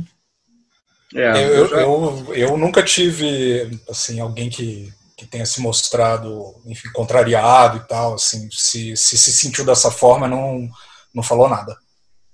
Teve uma vez que um cara falou um negócio assim. Eu acho muito legais as críticas de vocês e tal, só que eu não jamais seria amigo de vocês. eu achei muito boa essa. Eu achei isso um elogio. Não sei se vocês se lembram, houve um episódio, foi lá no Universo HQ, que teve, rolou um debate que eu achei interessante, assim, que era, tinha, parece que um negócio assim, que era ah, o quadrinho que, ruim do mês. Você lembra disso? E alguém foi, e era, era isso, era assim, ah, o pior do Eles mês. tinham, eles tinham um blog que eles Ah. ah, faziam uma lista, melhores do mês, piores do mês. Não tinha mais nada sobre o quadrinho, só dizia o nome dessa lista. E todos os resenhistas do HQ faziam sua lista. Suas eu duas lembro listas, que né? eles começaram a não colocar mais o pior depois. E quando eu lia, eu ia direto para saber qual era o pior. E eu Ah, acho que mas isso causou, isso causou algum efeito. Eu acho que eles começaram a se autocensurar, porque parou, ninguém Não, mais falava não, qual era o pior do mês. Era como se eles só lessem quadrinhos entendo. bons. Não, Pedro, houve um debate sobre isso na época. Essa época eu lembro de eu ter acompanhado e, e, e- e não sei se vocês se lembram, mas houve um debate na época, porque ele pegou lá um quadrinho de alguém que estava estreando, que tinha feito lá um negócio e tal e tal, entendeu?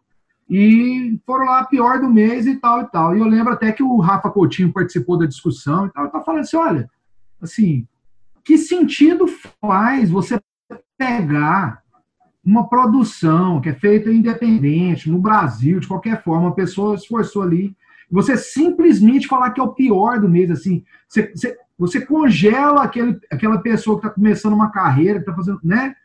Co- Congela ela numa posição de lixo e você nem colabora com nada, assim, não é que você faz uma crítica a qual a pessoa possa responder ou não responder, ou assimilar, ou discutir, ou a pensar. Você só está congelando ela numa posição de lixo, né? assim.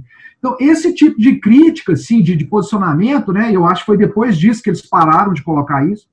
Porque isso faz sentido quando é assim, ah, o gibi do Homem-Aranha 387. Esse é o pior do mês. Pra gente, né? Assim, agora, Deve ser. pega lá o trabalho nacional e, e, e falar que é o pior do mês. Mas e se o sujeito escrevesse um texto fundamentando o negócio? Ia, já estava valendo? Eu acho que está valendo, porque aí é, é essa produção do pensamento que a gente está falando. E eu acho que É. isso a Raio Laser faz. Agora, ela faz com responsabilidade. Eu penso muito nisso. Nem sabe? sempre, nem Quando eu sempre. Nós já fizemos críticas levianas no passado, eu e Pedro, no começo, éramos mais Você, moleque né? travesso. Era um Mas o crítico também amadurece, tem que, tem que entender isso É também, isso, né? pô. Crítico Isso, também tem coração. Também tem, também tem família. Também tem Alguns, mãe. alguns. Tem carro para ser arranhado. Crítico é. Entendeu? É, De- peraí, mas deixa eu perguntar uma coisa pro Érico. Exemplo, Érico, você, você já, já sofreu é, assédio de, de quadrinistas resenhados? Assédios. Assédio moral, físico e tal, de quadrinistas resenhados. é, É, eu quis não- puxar essa, essa conversa justamente para dizer né, pro, pro Márcio, é muito mais fácil você criticar um estrangeiro, muito mais tranquilo, e a maioria da nossa produção aqui de quadrinhos no Brasil é, vem de estrangeiro, né, também. Ahn, e eu já vi, inclusive, ah, resenhistas citando, não vou mais resenhar nenhum quadrinho brasileiro porque eu já levei crítica dos caras não gostando da minha, me xingando porque eu critico. Analisei o tra- trabalho deles. O cara é crítico e acha ruim tomar pressão. É, pois é, tu- tu- você está sujeito a crítica se você é Esse crítico. cara, né? ele tinha que se retirar é da vida. O problema é que isso cria uma cultura de silenciamento das coisas, assim, tipo, fica tudo embaixo de um guarda-chuva politicamente correto, de camaradagem, enfim, que acaba nesse sistema, é, eu de acho nocivo. né? Não, Eu eu, eu não diria politicamente correto, eu diria de, de Exato, exato. covardia, velho. Eu diria de, de, do caso colocar numa posição onde ele quer falar mal e não quer justificar o que ele disse. Sacou? Eu não, não acho que Uhum. seja politicamente correto. Politicamente correto é realmente essa coisa de. de, de é, como, como a gente tinha perguntado antes, de não de, de ser condescendente com determinado quadrinho brasileiro porque você tem medo de represália. Sacou? Então eu posso pegar. Eu, eu tenho um, um caso específico que eu, que eu procuro é, ler críticas e resenhas de quadrinhos LGBT, que não sejam e que sofrem bastante de condescendência. Porque é um, é um processo onde, onde a crítica ainda está se formando, onde existem diversos elementos que você tem que tratar com certa sensibilidade. Então, acaba que, que esse, esse medo de, de desconstruir, de, de, de, destruir o trabalho de uma pessoa é mais constante. Então, é muito difícil encontrar crítica sobre, sobre quadrinhos é, LGBTQ+, que sejam mais contundentes, porque a capacidade de você ter um ser mal interpretado é muito grande. Mas, de toda maneira, é, é uma busca, existe, a, a PLAF está aí para falar, é, sabe, para mostrar que existe uma crítica nesse, nesse, ponto de vista, o, o, trabalho do Paulo Floro, a própria Dandara, sacou? Mas é foda, assim, eu acho que, eu acho, eu acho que se usa dessa ideia de politicamente correto para se evitar abordar coisas por medo de represálias. É, que o processo de você estar tá no Brasil, de você falar de um quadrinho nacional e saber que você pode ser alcançável e atingível, né? Não, e não você só isso, Lima. Falar com... Eu acho que uma questão de uma cultura de pertencimento, uh, no caso da, de, de, um, de um sistema comunicacional baseado em redes sociais, em que você está num grupo ali, você não quer sair desse grupo, você está ali amigo de fulano, de ciclano, todo mundo se conhece, existe uma, um compartilhamento muito constante das informações, então é tudo é muito explícito e público. Se você, por exemplo, vai falar, não gostou de um quadrinho de alguém que você conhece, você vai ter que tomar uma decisão em, em, uhum. em relação à sua vida pessoal, que, que aquilo vai impactar e tal. Sim, então, às sim. vezes, isso começa já na curadoria o próprio crítico vai se, se, se, se privando de falar de determinadas coisas para evitar ter esse conflito, né? Então essa Sim. cultura de participação, ela às vezes ela, ela, ela é um pouco alienante para crescer a mídia de um, de um, todo, como um todo. Os né? articulistas. O crítico vira um articulista. Volta, e que eu até pergunto para você, Érico, assim, você disse que, que se sente incomodado se chamado de crítico, mas a gente tem uma. Ser crítico não é fácil. É, atuar criticamente, falar criticamente sobre quadrinhos ou sobre qualquer outro tipo de forma de, de mídia que você está inserido socialmente não é uma coisa fácil. Você coloca um monte de, de, de questões, como que o Ciro colocou, de pertencimento ali a um determinado grupo. Enfim, é foda. Mas se a gente não assume o papel de crítico ou o título de crítico, entre aspas. Uh, outras pessoas que não, que, que são simplesmente divulgadores, ou que são simplesmente. Eu vou tirar o simplesmente, não, mas que eu vou dizer assim. Pessoas que não têm um papel crítico, mas que estão ali servindo a uma publicidade, né? É, assumem esse título de crítico com bastante facilidade, assim. Eu, o que eu digo nesse sentido é: será que a gente não, não, não tem que assumir o nome de crítico, mesmo com todos os problemas relacionados a isso, inclusive de, de, de pretensão, sabe? A gente pode se assumir como críticos em informação, mas, mas eu acho que eu digo assim, não, não abandonar esse nome crítico para que outras pessoas que realmente não atuem criticamente assumam para si só para fazer propaganda e publicidade. Eu não gostava muito de ser chamado, e, mas acho que eu, com um tempo fui aceitando e com um tempo fui eh, reconhecendo a responsabilidade de ter esse papel de crítico. Como escrever, me considerando um crítico e o que, que isso tem que contribuir. É, e, se, e se eu vou ser crítico, então eu vou vou fundamentar muito bem o que eu estou colocando, pensar muito bem sobre o que eu vou escrever e fundamentar muito bem o que eu vou uh, expor ali de, de comentários sobre aquele, aquele quadrinho. E aí, vou, finalmente respondendo ao Bruno, uh, eu nunca, não tive grandes momentos assim de, de preocupação com preocupação, desculpa, não tive grandes momentos de, de reações de autores às críticas que eu escrevi. Uh, não tive muitos momentos assim, mas é sempre um, um pouco de, de, pé atrás, né? Eu, eu, eu tendo a ser eu tendo a ser otimista de pensar que o, o autor vai considerar aquilo como uma visão fundamentada, né, bem, espero que bem, bem colocada, bem argumentada, porque que eu acho aquilo, e que vá tomar aquilo como, como quiser, né, que vai incorporar aquele trabalho, que, ou que vai ignorar, ou, enfim, como quiser. Mas eu tive, foi, acho que, duas reações que eu achei interessantes, pra, hum. de, de autores, que uma foi de um uh, brasileiros, né? Uh, uma foi do, do cara que foi totalmente se sentiu extremamente ofendido com a crítica e inclusive me mandou links de outras críticas dizendo como é que deveria ser escrita a crítica do quadrinho dele. Óbvio que eu não vou falar nomes, né? E a, mas a segunda, a segunda crítica, a crítica que eu achei mais curiosa, na verdade, foi uma crítica que foi positiva ao quadrinho, e o cara me falou, Érico, você acertou o que o quadrinho é. e, e em nenhum momento eu queria acertar o que o quadrinho é, eu queria dar uma posição é sobre o que eu acho daquele quadrinho. E eu acho engraçado a posição de um artista se considerar assim, né, que tem um jeito de ler aquela obra e que bom que alguém acertou o jeito certo. Essa crítica é crítica que me deixou mais marcado. Eu, mas eu continuo otimista, eu continuo achando que a maioria dos autores entende aquela, aquela crítica como uma visão e que não deve ser tomada como verdade, é só uma, uma opinião e espero que seja bem fundamentada. Nesse teu papel de, de arrumar inimigo, quando você fez a curadoria do catálogo HQ Brasil, eu me lembrei que você só selecionou, só selecionou 70 quadrinhos né, da, da última década, é, embora você tenha trapaceado, né, porque você coloca coleção, gráfica MSP. É, é malandro, malandro. Você, fez, você tem, tem as duas malandragens ali.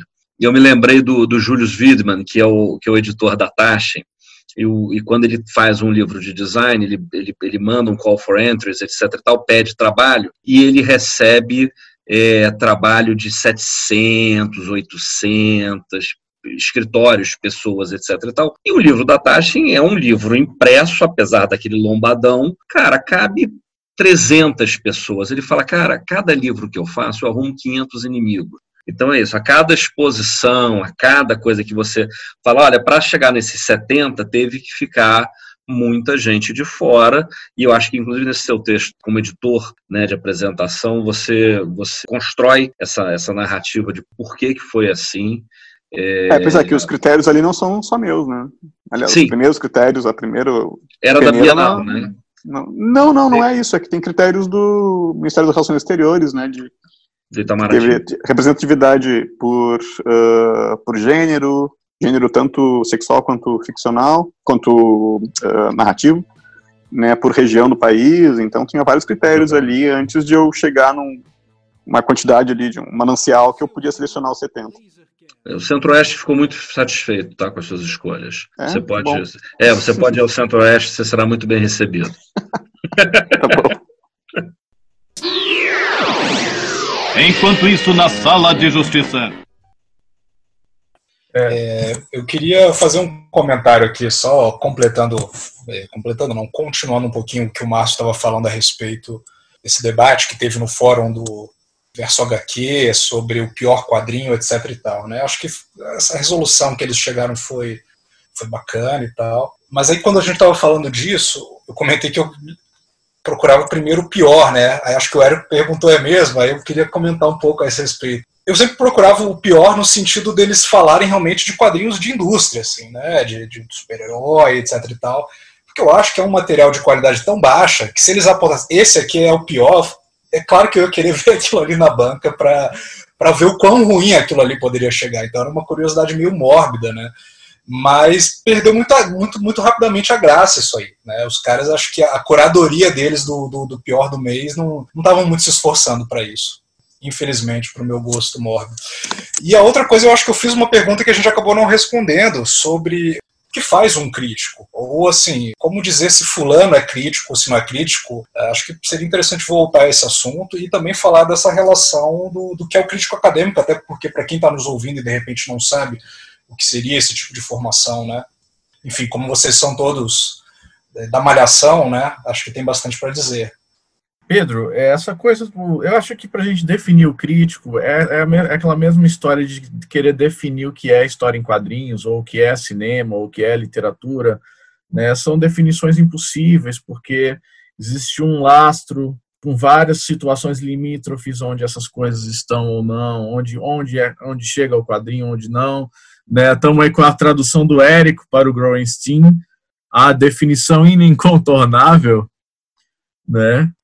Mas, Ciro, é, é até para. É, e a definição até para agregar uma informação, aquilo que o Lima falou mais cedo, de outras pessoas sem, de repente, a Sim. devida bagagem, informação, se apropriarem dessa coisa da crítica. Eu queria, enfim, até para quem está nos ouvindo e, e se eu, eu acho o seguinte, um leigo a... no assunto, saber diferenciar o que, que é o que.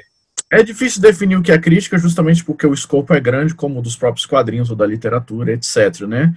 Mas, enfim, eu acho que é importante, isso é a minha opinião pessoal, acho que cada um tem a sua, cada um tem uma visão sobre o que, que é e tal, mas eu acho que o crítico ele tem, ele tem, ele tem, tem que ter uma formação plural, isso é importante para o crítico. O, quadrin, o quadrinista, é, o crítico de quadrinhos ele não pode ler só quadrinhos. Eu, sou, eu acho que isso é importante para qualquer crítico. Você tem que entender de ter bagagem cultural que abarque outras instâncias, até para você poder fazer uma crítica mais abrangente que envolva um sistema cultural mais complexo, né? Senão você vai se ater a um resenhismo ali meio meio formulaico e tal, que eu acho que não é, não é tão interessante para o tipo de crítica que eu gosto de ler, né? Como eu, o pessoal tem falado aí, eu acho que a gente segue críticos, né? Não pelo, pela, pelo, pela opinião se é bom ou ruim do crítico, mas pelo que ele tem a dizer, pelo qual a sua visão de mundo, como ele aborda aquilo ali a partir de suas referências. Então, se o crítico não tem referências, por exemplo, o crítico de quadrinhos não conhece, não procura conhecer a história dos quadrinhos, não procura saber a relação dos quadrinhos com o cinema ou com a literatura ou com outros ambientes culturais, ele não vai conseguir dar diversidade de abordagem, ele não vai conseguir pensar além, como a gente fala, né, no, no raio laser, né, quadrinhos além. Então, para mim, a principal coisa, independente de todas as outras, né, assim, se vai ser um crítico de jornal, um crítico de internet, um youtuber ou um crítico acadêmico, que aí você pergunta sobre a crítica acadêmica, é uma crítica mais científica, né? A gente pode até parar para diferenciar a crítica da teoria, que era uma coisa que eu queria falar aqui também, mas é uma coisa que a gente pode colocar à parte. Mas a parte de tudo isso, formação. Eu acho que formação impulsiona o, a pessoa a, a conseguir pensar de forma diferente, né? Bacana, acho que já deu uma boa esclarecida aí para quem não está nos escutando.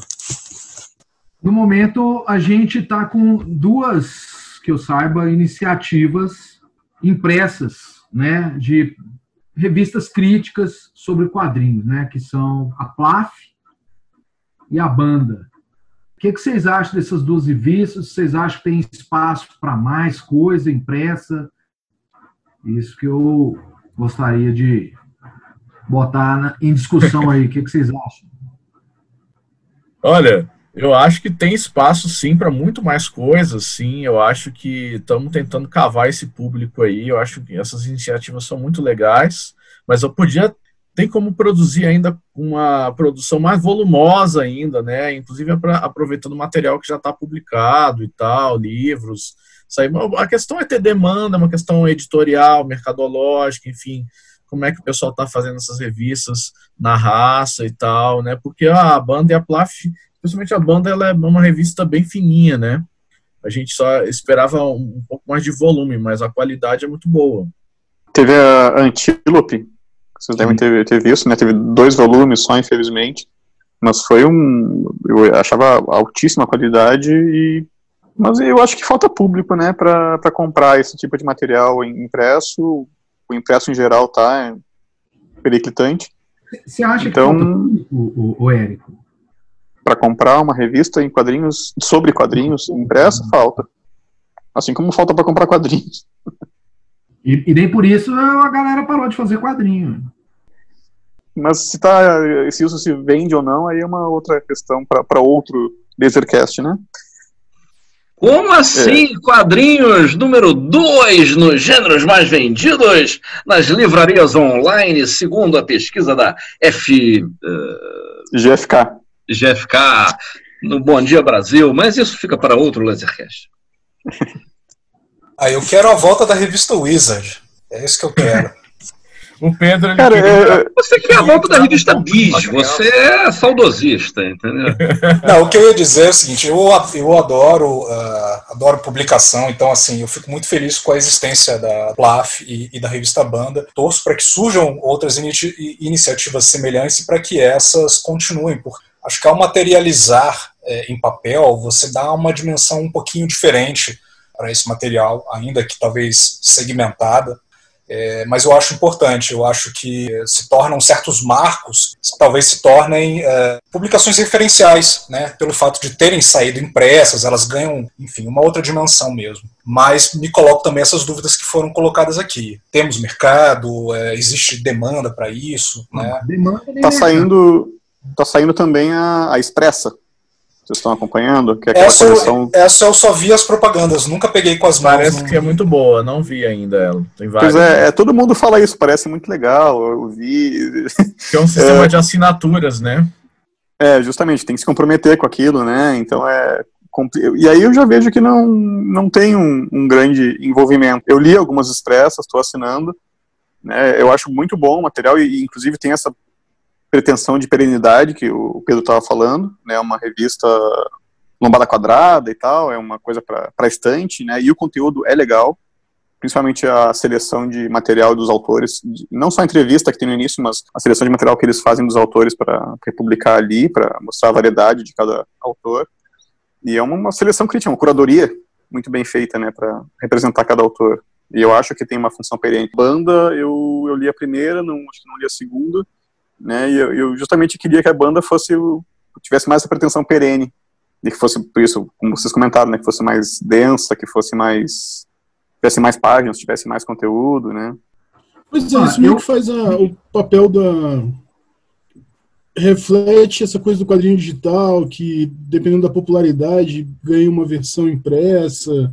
A crítica acaba meio que seguindo um pouco por esse caminho. Assim, não, não que não que nos casos que foram dados de exemplo existissem a versão digital, assim, mas eu acho que, que boa parte daquilo que está na internet em termos de produção de, de crítica e que é legal de ser lido de certa maneira, ganha um respaldo a partir do momento que é impresso. Assim. A, a Raio tem as suas intenções com relação a isso. Eu não sei se você, Érico, tem intenção de, de produzir um material impresso, sacou? Mas em que ponto que o impresso ele respalda a crítica num certo momento, a partir do momento que você ela está ali do lado do quadrinho que está sendo vendido, ela está ali naquele ambiente de, de livraria, né, junto com, com esse mesmo processo da um, um, processo semelhante da graphic novel, né, a gente é, a matéria que o Bruno postou para a gente falando sobre a quantidade de venda nos Estados Unidos ser responsável ter a responsabilidade devido a esse esse processo dos quadrinhos se solidificarem dentro das livrarias, e se a crítica também segue esse caminho. Se você acha que, que a crítica, diante dessa liquidez da internet, você ter uma, uma revista crítica impressa ajuda a solidificar isso daí, a dar algum tipo de respaldo. Ah, eu acho que o, o, ponto do respaldo é 35 anos para mais. a gente está falando aqui entre seis pessoas que somada 700 anos, tá, as idades. Então, a gente está falando aqui de um público que gosta do impresso, porque cresceu com o impresso. É. Tá, então, é, o respaldo é para é pra gente. Não sei se algum cara com menos de 30 dá tanta atenção ao material ser impresso ou ser digital. Tá? A gente que vê essa, essa validade do impresso, essa validade do, da estante. Eu tenho essa visão, não, não, não nego de forma alguma. Quero, inclusive, publicar algum livro com minhas, minhas colunas, minhas resenhas, o que for. Do blog da companhia, provavelmente vai sair o primeiro, primeiro livro com as, com as colunas de lá. Legal. E Ótimo. Eu, eu, não sei se, se isso vale para o público mais novo. Mas, claro, a gente ainda é um contingente interessante. Né, no nosso público aqui com mais de 35 até os 80 do, do março. É, eu acho que a gente tem. Só falta a gente consumir mais. Eu acho que ainda, ainda a gente consome bastante os, os omnibus e as, uh, as capas duras do Pipoca Nanquim, mas ainda acho que ainda falta a gente consumir mais. A gente, meia culpa aqui também, tá? Uh, a gente consumir mais essa, essa cultura crítica que tá por aí, não só brasileira, mas outras que eu acho que ainda tá pouco vendida, pouco circulada. É exemplo da, da, da Expressa, né? Por exemplo, é, Érico, lembrando que essa crise da crítica não, ela, ela não é só exclusiva dos quadrinhos, né? Você tem uma crise da crítica em todos os meios. Não tem mais nenhuma revista dedicada ao cinema, à crítica de cinema no Brasil, já teve algumas. A própria revista Carrier do Cinema foi vendida lá na França, a mais tradicional revista de cinema, de crítica de cinema do mundo. Né? Então, justamente por conta dessa dissolução da, desses processos comunicacionais todos na internet e agora a gente está meio que num, num, limbo onde não se sabe para onde vai, o que, que, o que, que resiste, o que, que sobrevive e, e até o formato da crítica se, se transformou, né? Então é, aquele, aquela figura daquele crítico, aquela, né, tipo daquele filme, daquele desenho da HBO, O Crítico, vocês lembram desse desenho?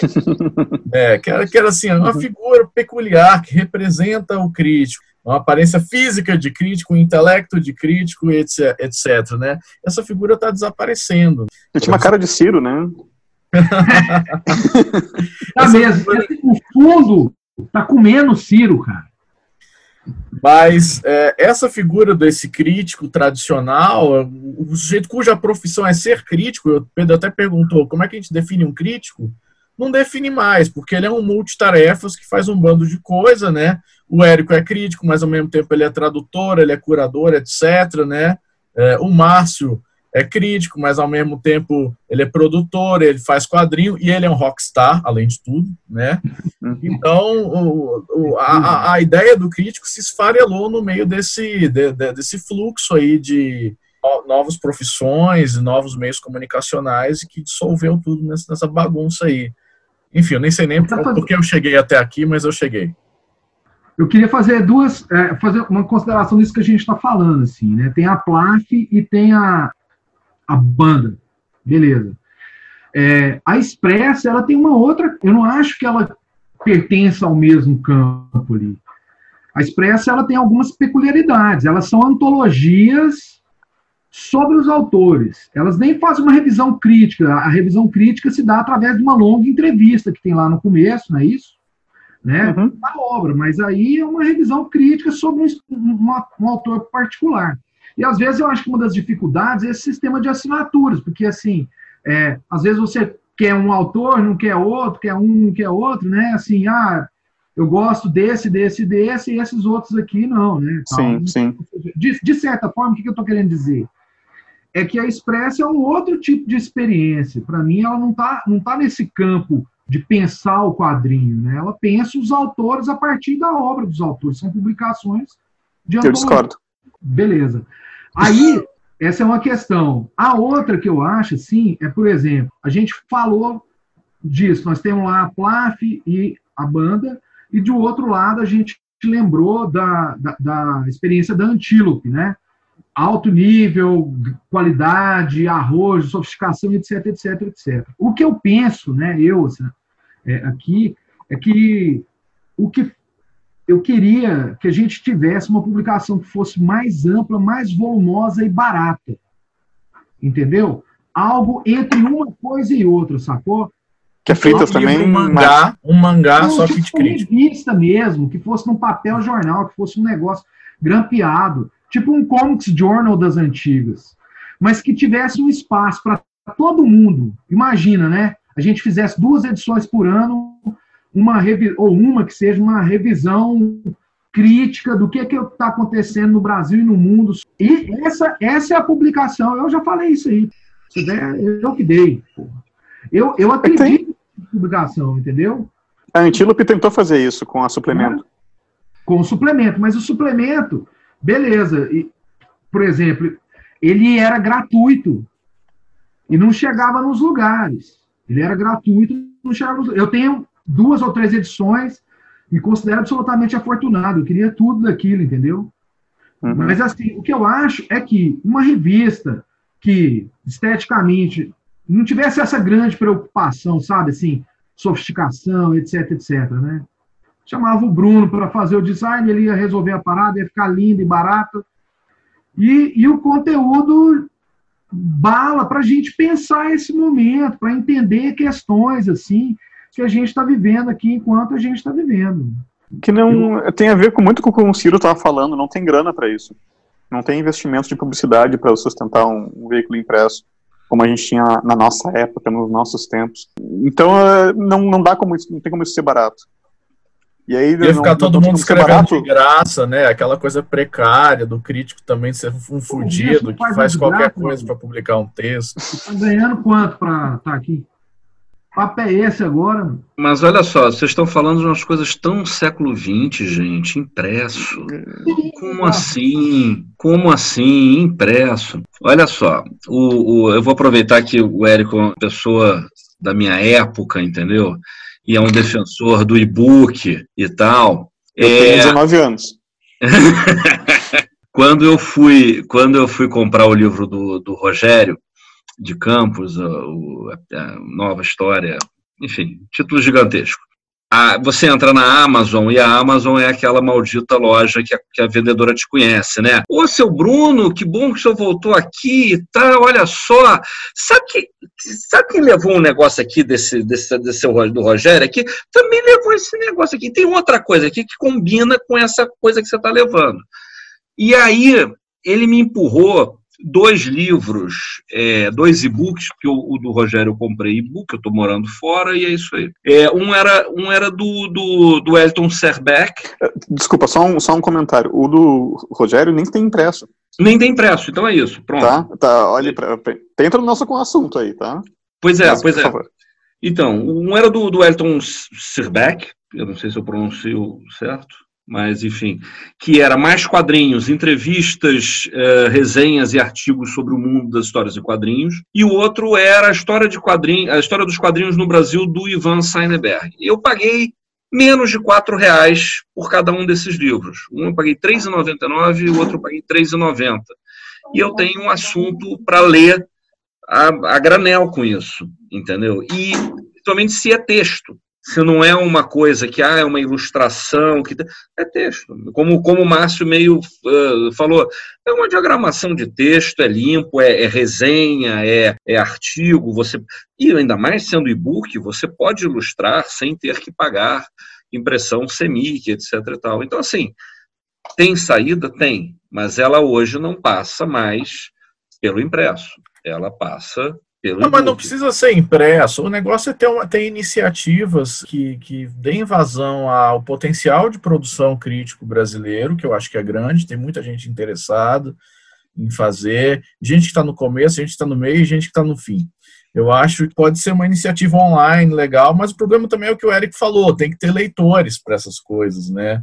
Até os próprios quadrinhos precisam de mais leitores. Os próprios quadrinhos brasileiros têm uma infinidade de autores, não tantos leitores, né? E a crítica segue a mesma tendência. Então, é um sistema que está precário desde, desde as das suas bases, que sempre foi, de certa forma, no Brasil, apesar da gente discutir muito aqui a historiografia econômica do quadrinho brasileiro.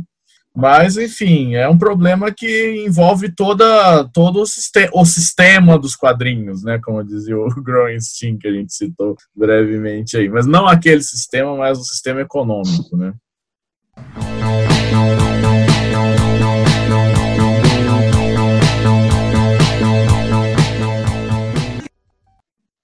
Eu, eu queria fazer uma, um comentário a esse respeito, assim, adicionar isso que a gente estava falando aí a respeito de, de, revista e tal, né?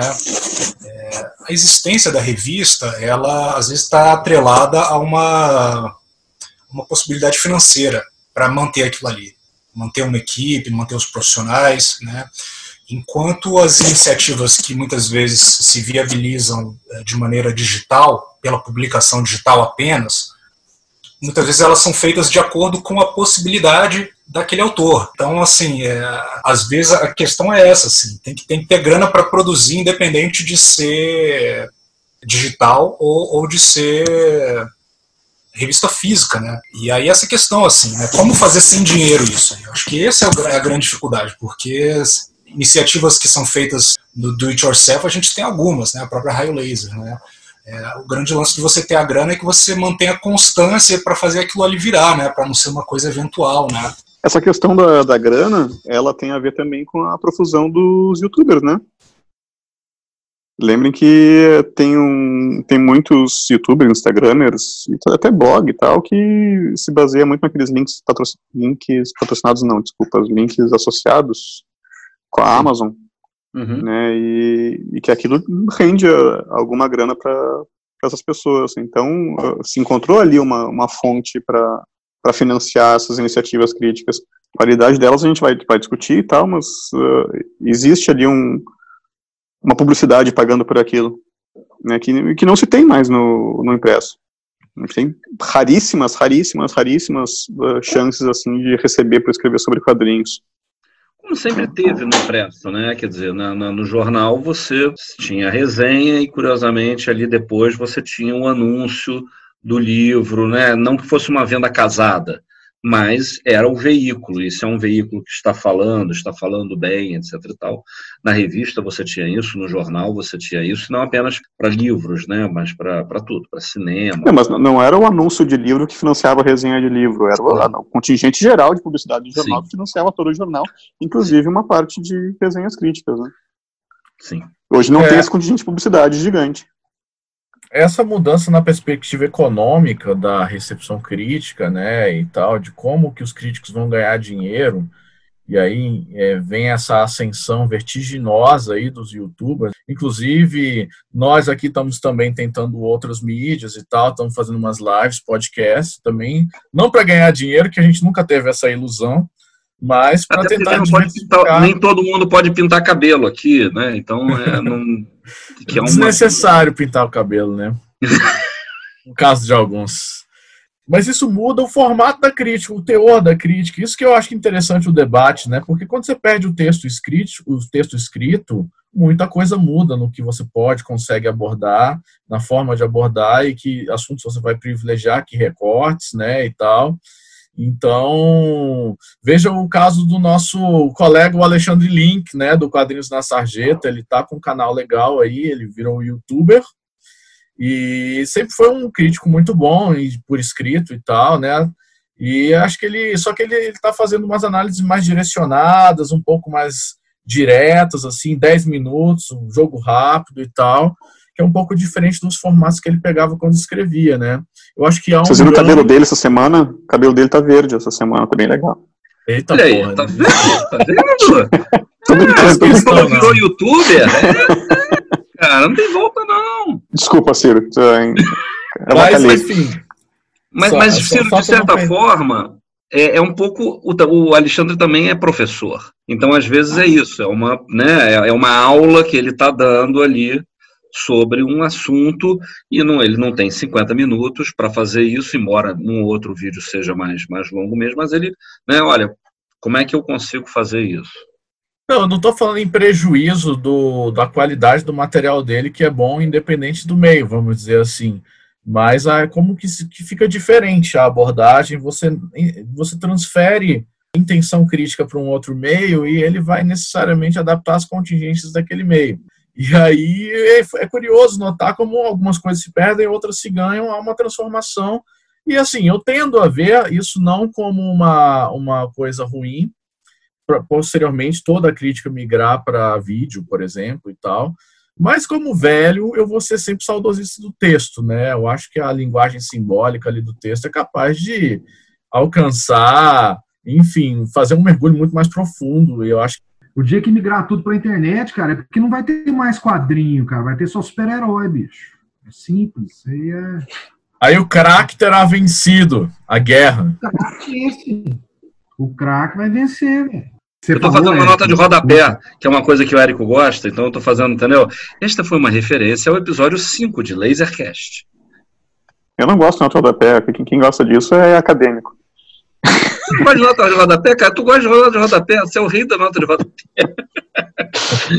Olha só. Você é o rei da nota do tradutor, cara. As notas do tradutor são. Falando em procedimentos acadêmicos, eu tenho uma citação para fazer aqui que eu acho que é legal porque mostra muito como várias discussões que a gente está falando hoje são velhas, que assim a gente acha que está tudo mudando muito e muitas coisas não mudam. Então é um texto do Machado de Assis, um ensaio dele, um artigo de jornal, sobre crítica, tá? E aí ele ele fala o seguinte, né? Estabelecei a crítica, mas a crítica fecunda e não a estéreo, que nos aborrece e nos mata, que não reflete nem discute, que abate por capricho ou levanta por vaidade. Estabelecei a crítica pensadora, sincera, perseverante, elevada. Será esse o meio de reerguer os ânimos, promover os estímulos guiar os estreantes, corrigir os talentos feitos e condenar o ódio, condenar a camaradagem e condenar a indiferença. Essas três chagas da crítica de hoje. Ponde em lugar deles a sinceridade, a solicitude e a justiça. E é só assim que teremos uma grande literatura. Então, Machado de Assis já falava que a crítica era hipócrita em sua época, que a literatura era medíocre na sua época e que só uma crítica fortalecida fa faria com que a, que a, literatura se reerguesse novamente. Grande vovô Assis. Machadão, Machadão. PS nessa carta do, do Machadão é que ele queria a volta da Wizard também, que nem o Pedro e eu. Não, mas olha, eu acho que tio Ben falou isso tudo muito para as massas. Érico, você falou que você queria falar uma coisa de e-book. Era, é para esse programa, sabe? Eu falei? Não lembro disso, não. Não? Não. Mas. Não, não sei. Não sei o que eu falaria sobre e-book. Da importância em relação à Expressa, Érico. Como que você vê a Expressa, a coleção? Ah, sim, a minha discordância? Eu acho que isso é crítico. Eu acho que é uma posição crítica você selecionar esses autores para falar. Inclusive, uma crítica que eu tenho à Expressa é que aquele, aquela introdução textual, que é uma entrevista, no caso do Veríssimo, por exemplo, não é uma entrevista, né, um, depo, um depoimento dele. Luciano Veríssimo tem uma edição sobre ele. Eu acho ainda muito pobre, eu acho que poderia ser um maior, poderia ser mais explorado, mais denso, podia ser uma entrevista do tamanho das do Ramon Vitral, né, e não são. Né, o, a revista acaba dando mais espaço para a seleção de, de obras dos artistas e não é ruim isso, tá? Mas eu queria também aquele espaço mais, o espaço de texto mais, mais aproveitado. Uma coisa que eu queria comentar também do, da nossa direção aqui por texto, uh, tem uma questão técnica desses com esses podcasts, com esses uh, vídeos no YouTube e tal, é que eles não, não são, como é que se diz? Pesquisáveis. A gente, por enquanto, né, daqui a pouco você pode se inventar alguma forma de você googlar alguma coisa dentro do, do que se falou no, no nosso podcast aqui, ou nos vídeos, mas esse material, ele é bastante, por enquanto, ele é bastante mais descartável do que o texto. Né, o texto está aí para ser pesquisado, para ser referenciado, para ser copiado e colado, em alguns casos. E os nossos podcasts aqui viram conversas de bar, né, que acabam no bar. É, é eu vejo, esse é um hashtag, problema. né? Eles ficam restritos ao hashtag. O hashtag que você vai colocar nessa conversa Isso. aqui vai, Isso. né, é o que vai indexar essa pesquisa. É, é, é tem um tem esse problema que eu até eu já via gente citar podcasts e tal e de vez em quando você lembra de uma coisa. Esses tempos eu queria citar uma, uma fala num, podcast, do, num dos confins, na entrevista com o Rogério de Campos, e eu perguntei, eu não lembrava onde é que estava aquela fala que eu achava tão legal sobre o Trotsky, e tive que ouvir tudo de novo para descobrir aquela fala. Eu vi tipo você tweetando, que... eu li você tweetando sobre isso ter é. que escutar duas horas e meia de podcast e tal. E aí, obviamente, eu meti a carapuça, porque eu achei, pronto, é Lasercast, onde o nego fala duas horas para ter uma frase que presta. É. Não, pois é, mas é quando o, o chato aqui quer, quer fazer em texto as coisas, ele tem que achar a frase certa lá no meio das duas horas, que ele já ouviu. E gostou, inclusive, de ouvir as duas horas de vocês conversando. Inclusive, dá para ouvir duas horas em uma, né? Tem essas vantagens da, da tecnologia. É, eu acho que a gente pode já se, se encaminhar para o final do episódio, né? Ou vocês querem falar mais? Como é que vocês estão? Eu acho que depois daquela carta do Baixado devia ter acabado, que acabou muito bem ali. eu estava aguardando para o final mesmo, né? É. Mas enfim, eu acho que só vale a pena talvez a gente refletir se o, um modelo de crítica está morrendo e um modelo novo está se surgindo. Eu acho que isso é a gente já discutiu isso, mas eu acho que vale a pena a gente reforçar. Uh, o que, que vocês acham, assim, pessoalmente, assim? Eu acho que o, nessa conversa levantou-se uma coisa interessante, quer dizer, levantaram várias coisas interessantes, mas particularmente essa, essa visão que o Érico apresentou da curadoria como crítica é, é realmente para se refletir. Por conta disso, me, me passou uma outra coisa pela cabeça, premiação como crítica você tem um prêmio, seja um HQ Mix, seja um Eisner, etc. e tal, é uma manifestação crítica, dependendo, obviamente, do colegiado que se faz isso, mas né, o, quanto, quanto mais quanto mais diversidade de críticos e quanto mais diversidade de colegiados, né, é, ganha-se tudo, porque você levanta pontos diferentes. Então, também, né, você tem a curadoria de uma publicação, aí, no caso, trabalha de um editor, né, e, e, e premiações. Né? Eu acho que vale outro Lasercast sobre premiações. Ó, oh, rapaz, olha só. Eu penso que, bom, de, de, certa forma, eu acho que atividade crítica, né, assim, pra, são coisas distintas, né? A crítica, ela, qualquer curadoria, qualquer pensamento, qualquer escolha, ela envolve crítica de quem está escolhendo e tal. Então, ok. É óbvio que um prêmio é, é uma, é uma é um resultado de uma. Estou falando dessa atividade, né, de, de se propor a pegar uma obra, tomar uma obra, uma linguagem, o que quer que seja, e produzir um pensamento sobre ele, né, é, como a gente faz aqui na Raio Laser e o, e o Érico faz nos canais dele, lá na pilha, né, no, no, no blog da companhia, na, nos textos que eventualmente ele assina aí para os jornais e tal, Folha de São Paulo, etc. Né? Quer dizer, eu, isso, isso, me parece que ainda está vivo e que ainda é relevante. Porque eu acho que a gente tem variações disso. Assim, né? Nós estamos aqui nesse bate-papo aqui, mas a gente está produzindo crítica aqui nesse momento só que ela difere formalmente do que é feito na, na escrita. Eu acho que essa crítica escrita ela ainda tem um, uma importância, uma profundidade que eventualmente a gente não é capaz de alcançar aqui, né, no bate-papo e tal, em outros lugares. Se a crítica está se transformando, eu não sei, essa atividade está aí, né, cara? Assim, se vai ficar mais fácil ou mais difícil para ela, é uma questão que está relacionada a outras tantas, né? De qualquer forma, o que eu acho é que assim, a gente não. Ela faz parte desse processo, coisa que a gente gosta muito, que são as histórias em quadrinhos. E ela é uma porção fundamental, isso aí eu acho importantíssimo, tanto para o quadrinho brasileiro quanto para aquilo que é publicado aqui no Brasil e assim por diante. Eu acho que a crítica está sempre em processo de mudança e a gente tem alguns apegos, por exemplo, ao impresso, que se conversou muito aqui, eu acho que tem, eu sou talvez otimista, otimista demais, mas eu acho que tem possibilidade de surgir ainda muitos bons canais de YouTube para fazer crítica de quadrinhos. Acho que já tem alguns. E, por exemplo, a crítica que vocês fizeram de Mensur, eu acho que no Lasercast, Lasercast 2, aquela discussão que vocês fizeram sobre Mensur, eu não vi em nenhum lugar impresso, tá? Eu acho que achei de altíssimo nível e de um quadrinho que ainda merece muita crítica, muita, muito comentário. Tá? E foi aqui, entre vocês aí, eu me incluo nos velhões, tá?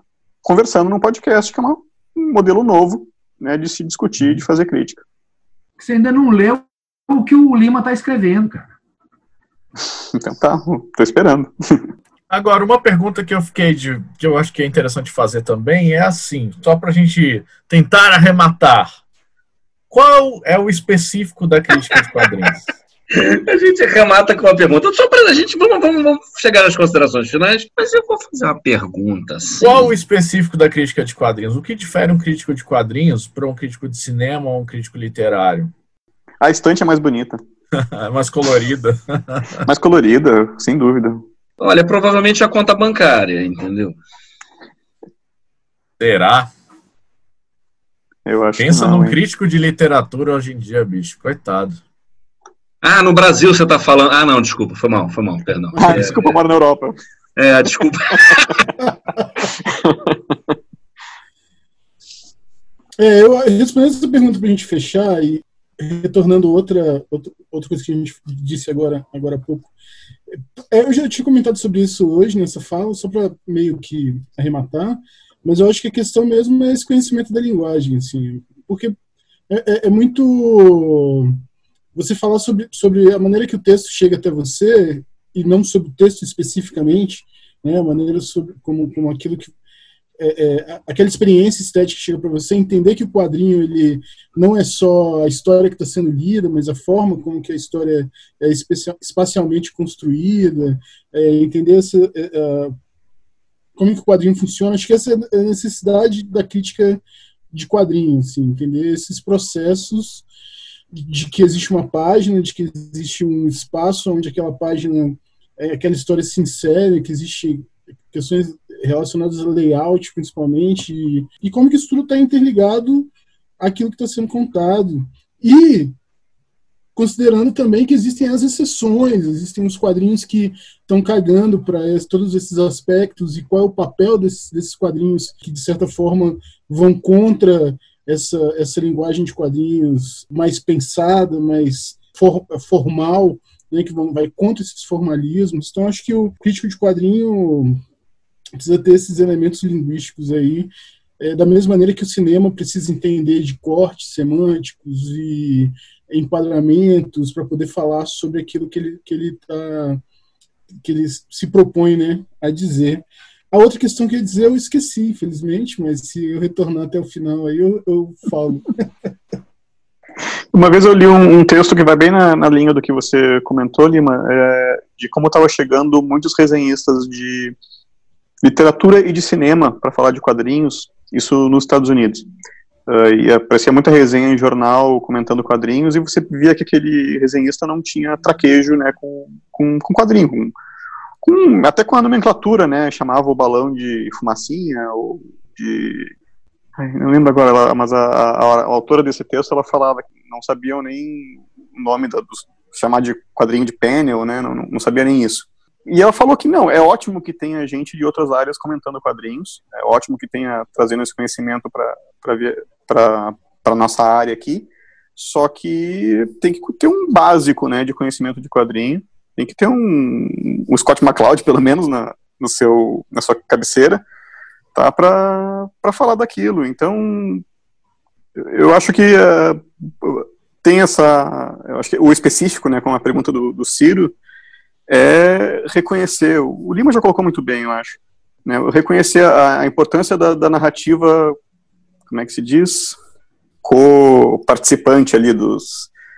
Agora está faltando todos os termos mais acadêmicos, né, mas quem lê Gorenstein conhece, né, a, toda a articulação do... Solidário? Do, o solidário, a solidariedade, né, solidariedade, ícones, a solidariedade do, do texto com, a, com as imagens, tem uma resenha muito boa do Mouse, bem antiga, acho que da época que saiu, acabou de sair o Mouse, em que a autora reclamava disso, né? Ah, tem muita gente resenhando mouse falando só do texto, como é bonito, tá, como é bem feito, e cita o texto, mas ninguém fala do desenho, de como é que ele, as, como é que ele constrói as páginas. E ela dava exemplos de como é que se, você pode criticar isso esse quadrinho não só lendo uh, as palavrinhas lá que estão nos balões, mas vendo como é que o, o Spigman construiu as páginas e aquela construção da página tem um sentido muito importante e muito bem pensado.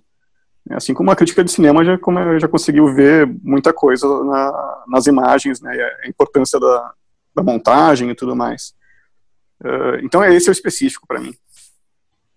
É, eu acho que isso valida muito a ideia que eu gosto de defender de que a pessoa que vai se aventurar na crítica, ela tem que entender o que, como o Lima falou, a linguagem.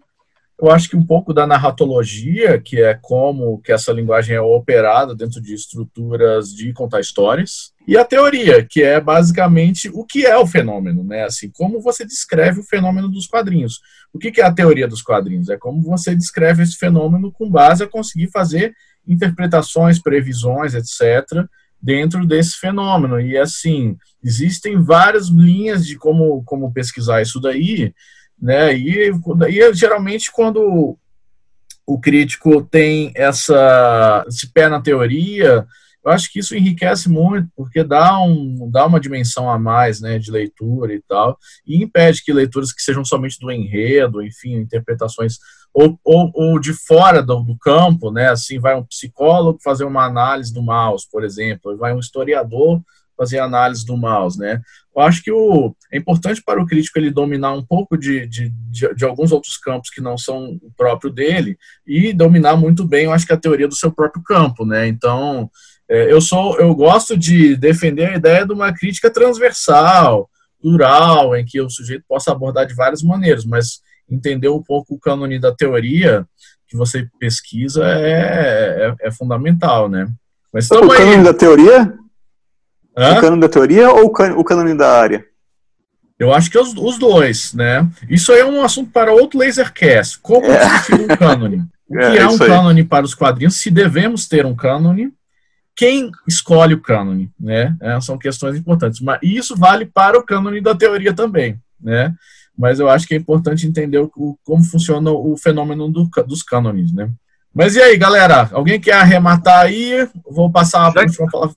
Opa. Já que, já que estamos falando de cânones, você que está escutando o Lasercast, mande para a redação sugestão de temas que você gostaria de ver debatido, de escutar debatidos aqui no Lasercast. Eu estou anotando aqui, tá? Tem premiações, tem cânones da teoria, tá? Estou só anotando para fazer aquela listinha malandra para compartilhar depois. Bom, então vamos, vamos, vamos, vamos encerrar. Eu só vou pedir a última palavra para o nosso querido convidado, Érico Assis. Muito obrigado por ter vindo, participado aqui. Foi muito legal, acho que você contribuiu de um jeito que foi muito especial para o Lasercast, tá, Érico? Então, você faz o seu merchan aí, fala que você vai lançar um podcast também. Então, manda aí suas últimas palavras, por favor, Érico. Muito obrigado. Lançando um podcast. Eu que agradeço, gente, a, participação, o convite para aceitar meu convite, como eu falei no início. Foi, foi muito legal. É muito legal essa, esse papo, né, de, de podcast. Eu participei de alguns outros e é, é sempre legal conversar sobre sobre gibi no nível que seja. Eu estou lançando um, um podcast com outros dois colegas da tradução e vai se chamar Notas dos Tradutores. Uh, isso, acho que na próxima semana já vai estar tá bem difundido vou, vou, entrar nessa, né, também, de, de ficar falando, conversa de bar, esperando que os outros também se interessem por ouvir nosso, nosso bar. Fala um pouquinho sobre, esse, sobre o que, que vocês vão discutir, sobre os assuntos, notas de tradutores, só tradutores de quadrinho, tradutores de, de tudo? A ideia é falar sobre tradução em geral, apesar de nós uh, inicialmente sermos tradutores de quadrinhos no, no, nos principais envolvidos, mas a gente vai falar de tradução em geral, a gente vai entrevistar tradutores, a gente vai falar de nossos perrengues normais. A gente vai fazer também alguns programas que são mais voltados para dar o beabá da tradução, sabe? Um não é uma aula assim, mas conversar sobre, como você comentou, né, sobre como, quando a gente usa nota, conversar sobre nomes de personagens, conversar sobre alguns perrengues até que saíram na imprensa, né, de traduções que viraram polêmicas esse tipo de, de assunto vai aparecer e vai também ter vários convidados para a gente conversar sobre o lançamento de, de quadrinho, que ter, quadrinho não só quadrinho, né, mas também outras traduções que estão saindo e a gente vai chamar um, uma, o tradutor para comentar o seu, a sua, a sua última obra, a sua última tradução. E você pode falar o nome dos, dos, dos seus comparsas aí na empreitada? Pois é, devia ter falado no início, né? Que feio isso. Mas o Notas Tradutores uh, é composto por mim, pelo Mário Barroso, e pelo Carlão Rutz. Uh, nós três traduzimos uh, quadrinhos, o Mário uh, desde o século XIX, o Carlão mais ou menos tem o mesmo tempo que eu de, de quadrinhos, a gente está traduzindo bastante coisa e, e acho que vai ser legal, mas o mais legal mesmo vai ser quando a gente tiver convidados em geral, assim, para falar sobre tradução. É isso. Obrigado, Érico. Então, vamos. Bom, Pedro quer falar? Fala aí, Pedro. Você quer encerrar? Não, é, eu acho que a gente esqueceu de falar que a gente também está aí na, nas outras plataformas, ah, YouTube, ah, Twitter, Facebook, etc, etc. Né? Então tem as nossas lives no YouTube. Quem quiser é, conhecer mais do, dos nossos bate-papos, não deixa de, de, conferir o que a gente já produziu por lá. Então, beleza. É a live quando é? calma, é isso a gente debate. Calma, depois. Lima, calma, Lima. Tem, tem, tá saindo live toda, quase toda semana. Quando não sai toda semana, sai podcast, entendeu? É, é o detrimento do, da palavra escrita, entendeu? É, é, pronto. Mas, então Mas é toda semana sai artigo novo na Raio Laser, tá? Toda semana saem dois artigos novos na Raio Laser. E é, o podcast, nosso Lasercast, é quinzenal, sai a cada, a cada 15 dias nas segundas-feiras. Ok? Então siga-nos no Instagram, Twitter, YouTube, Facebook. E deixem o seu joinha, como sempre. E é isso. Fim do Lasercast número 6. Valeu, galera. Vou interromper a gravação. Até mais. Boa noite. Valeu. Boa noite, pessoal. Você ouviu Lasercast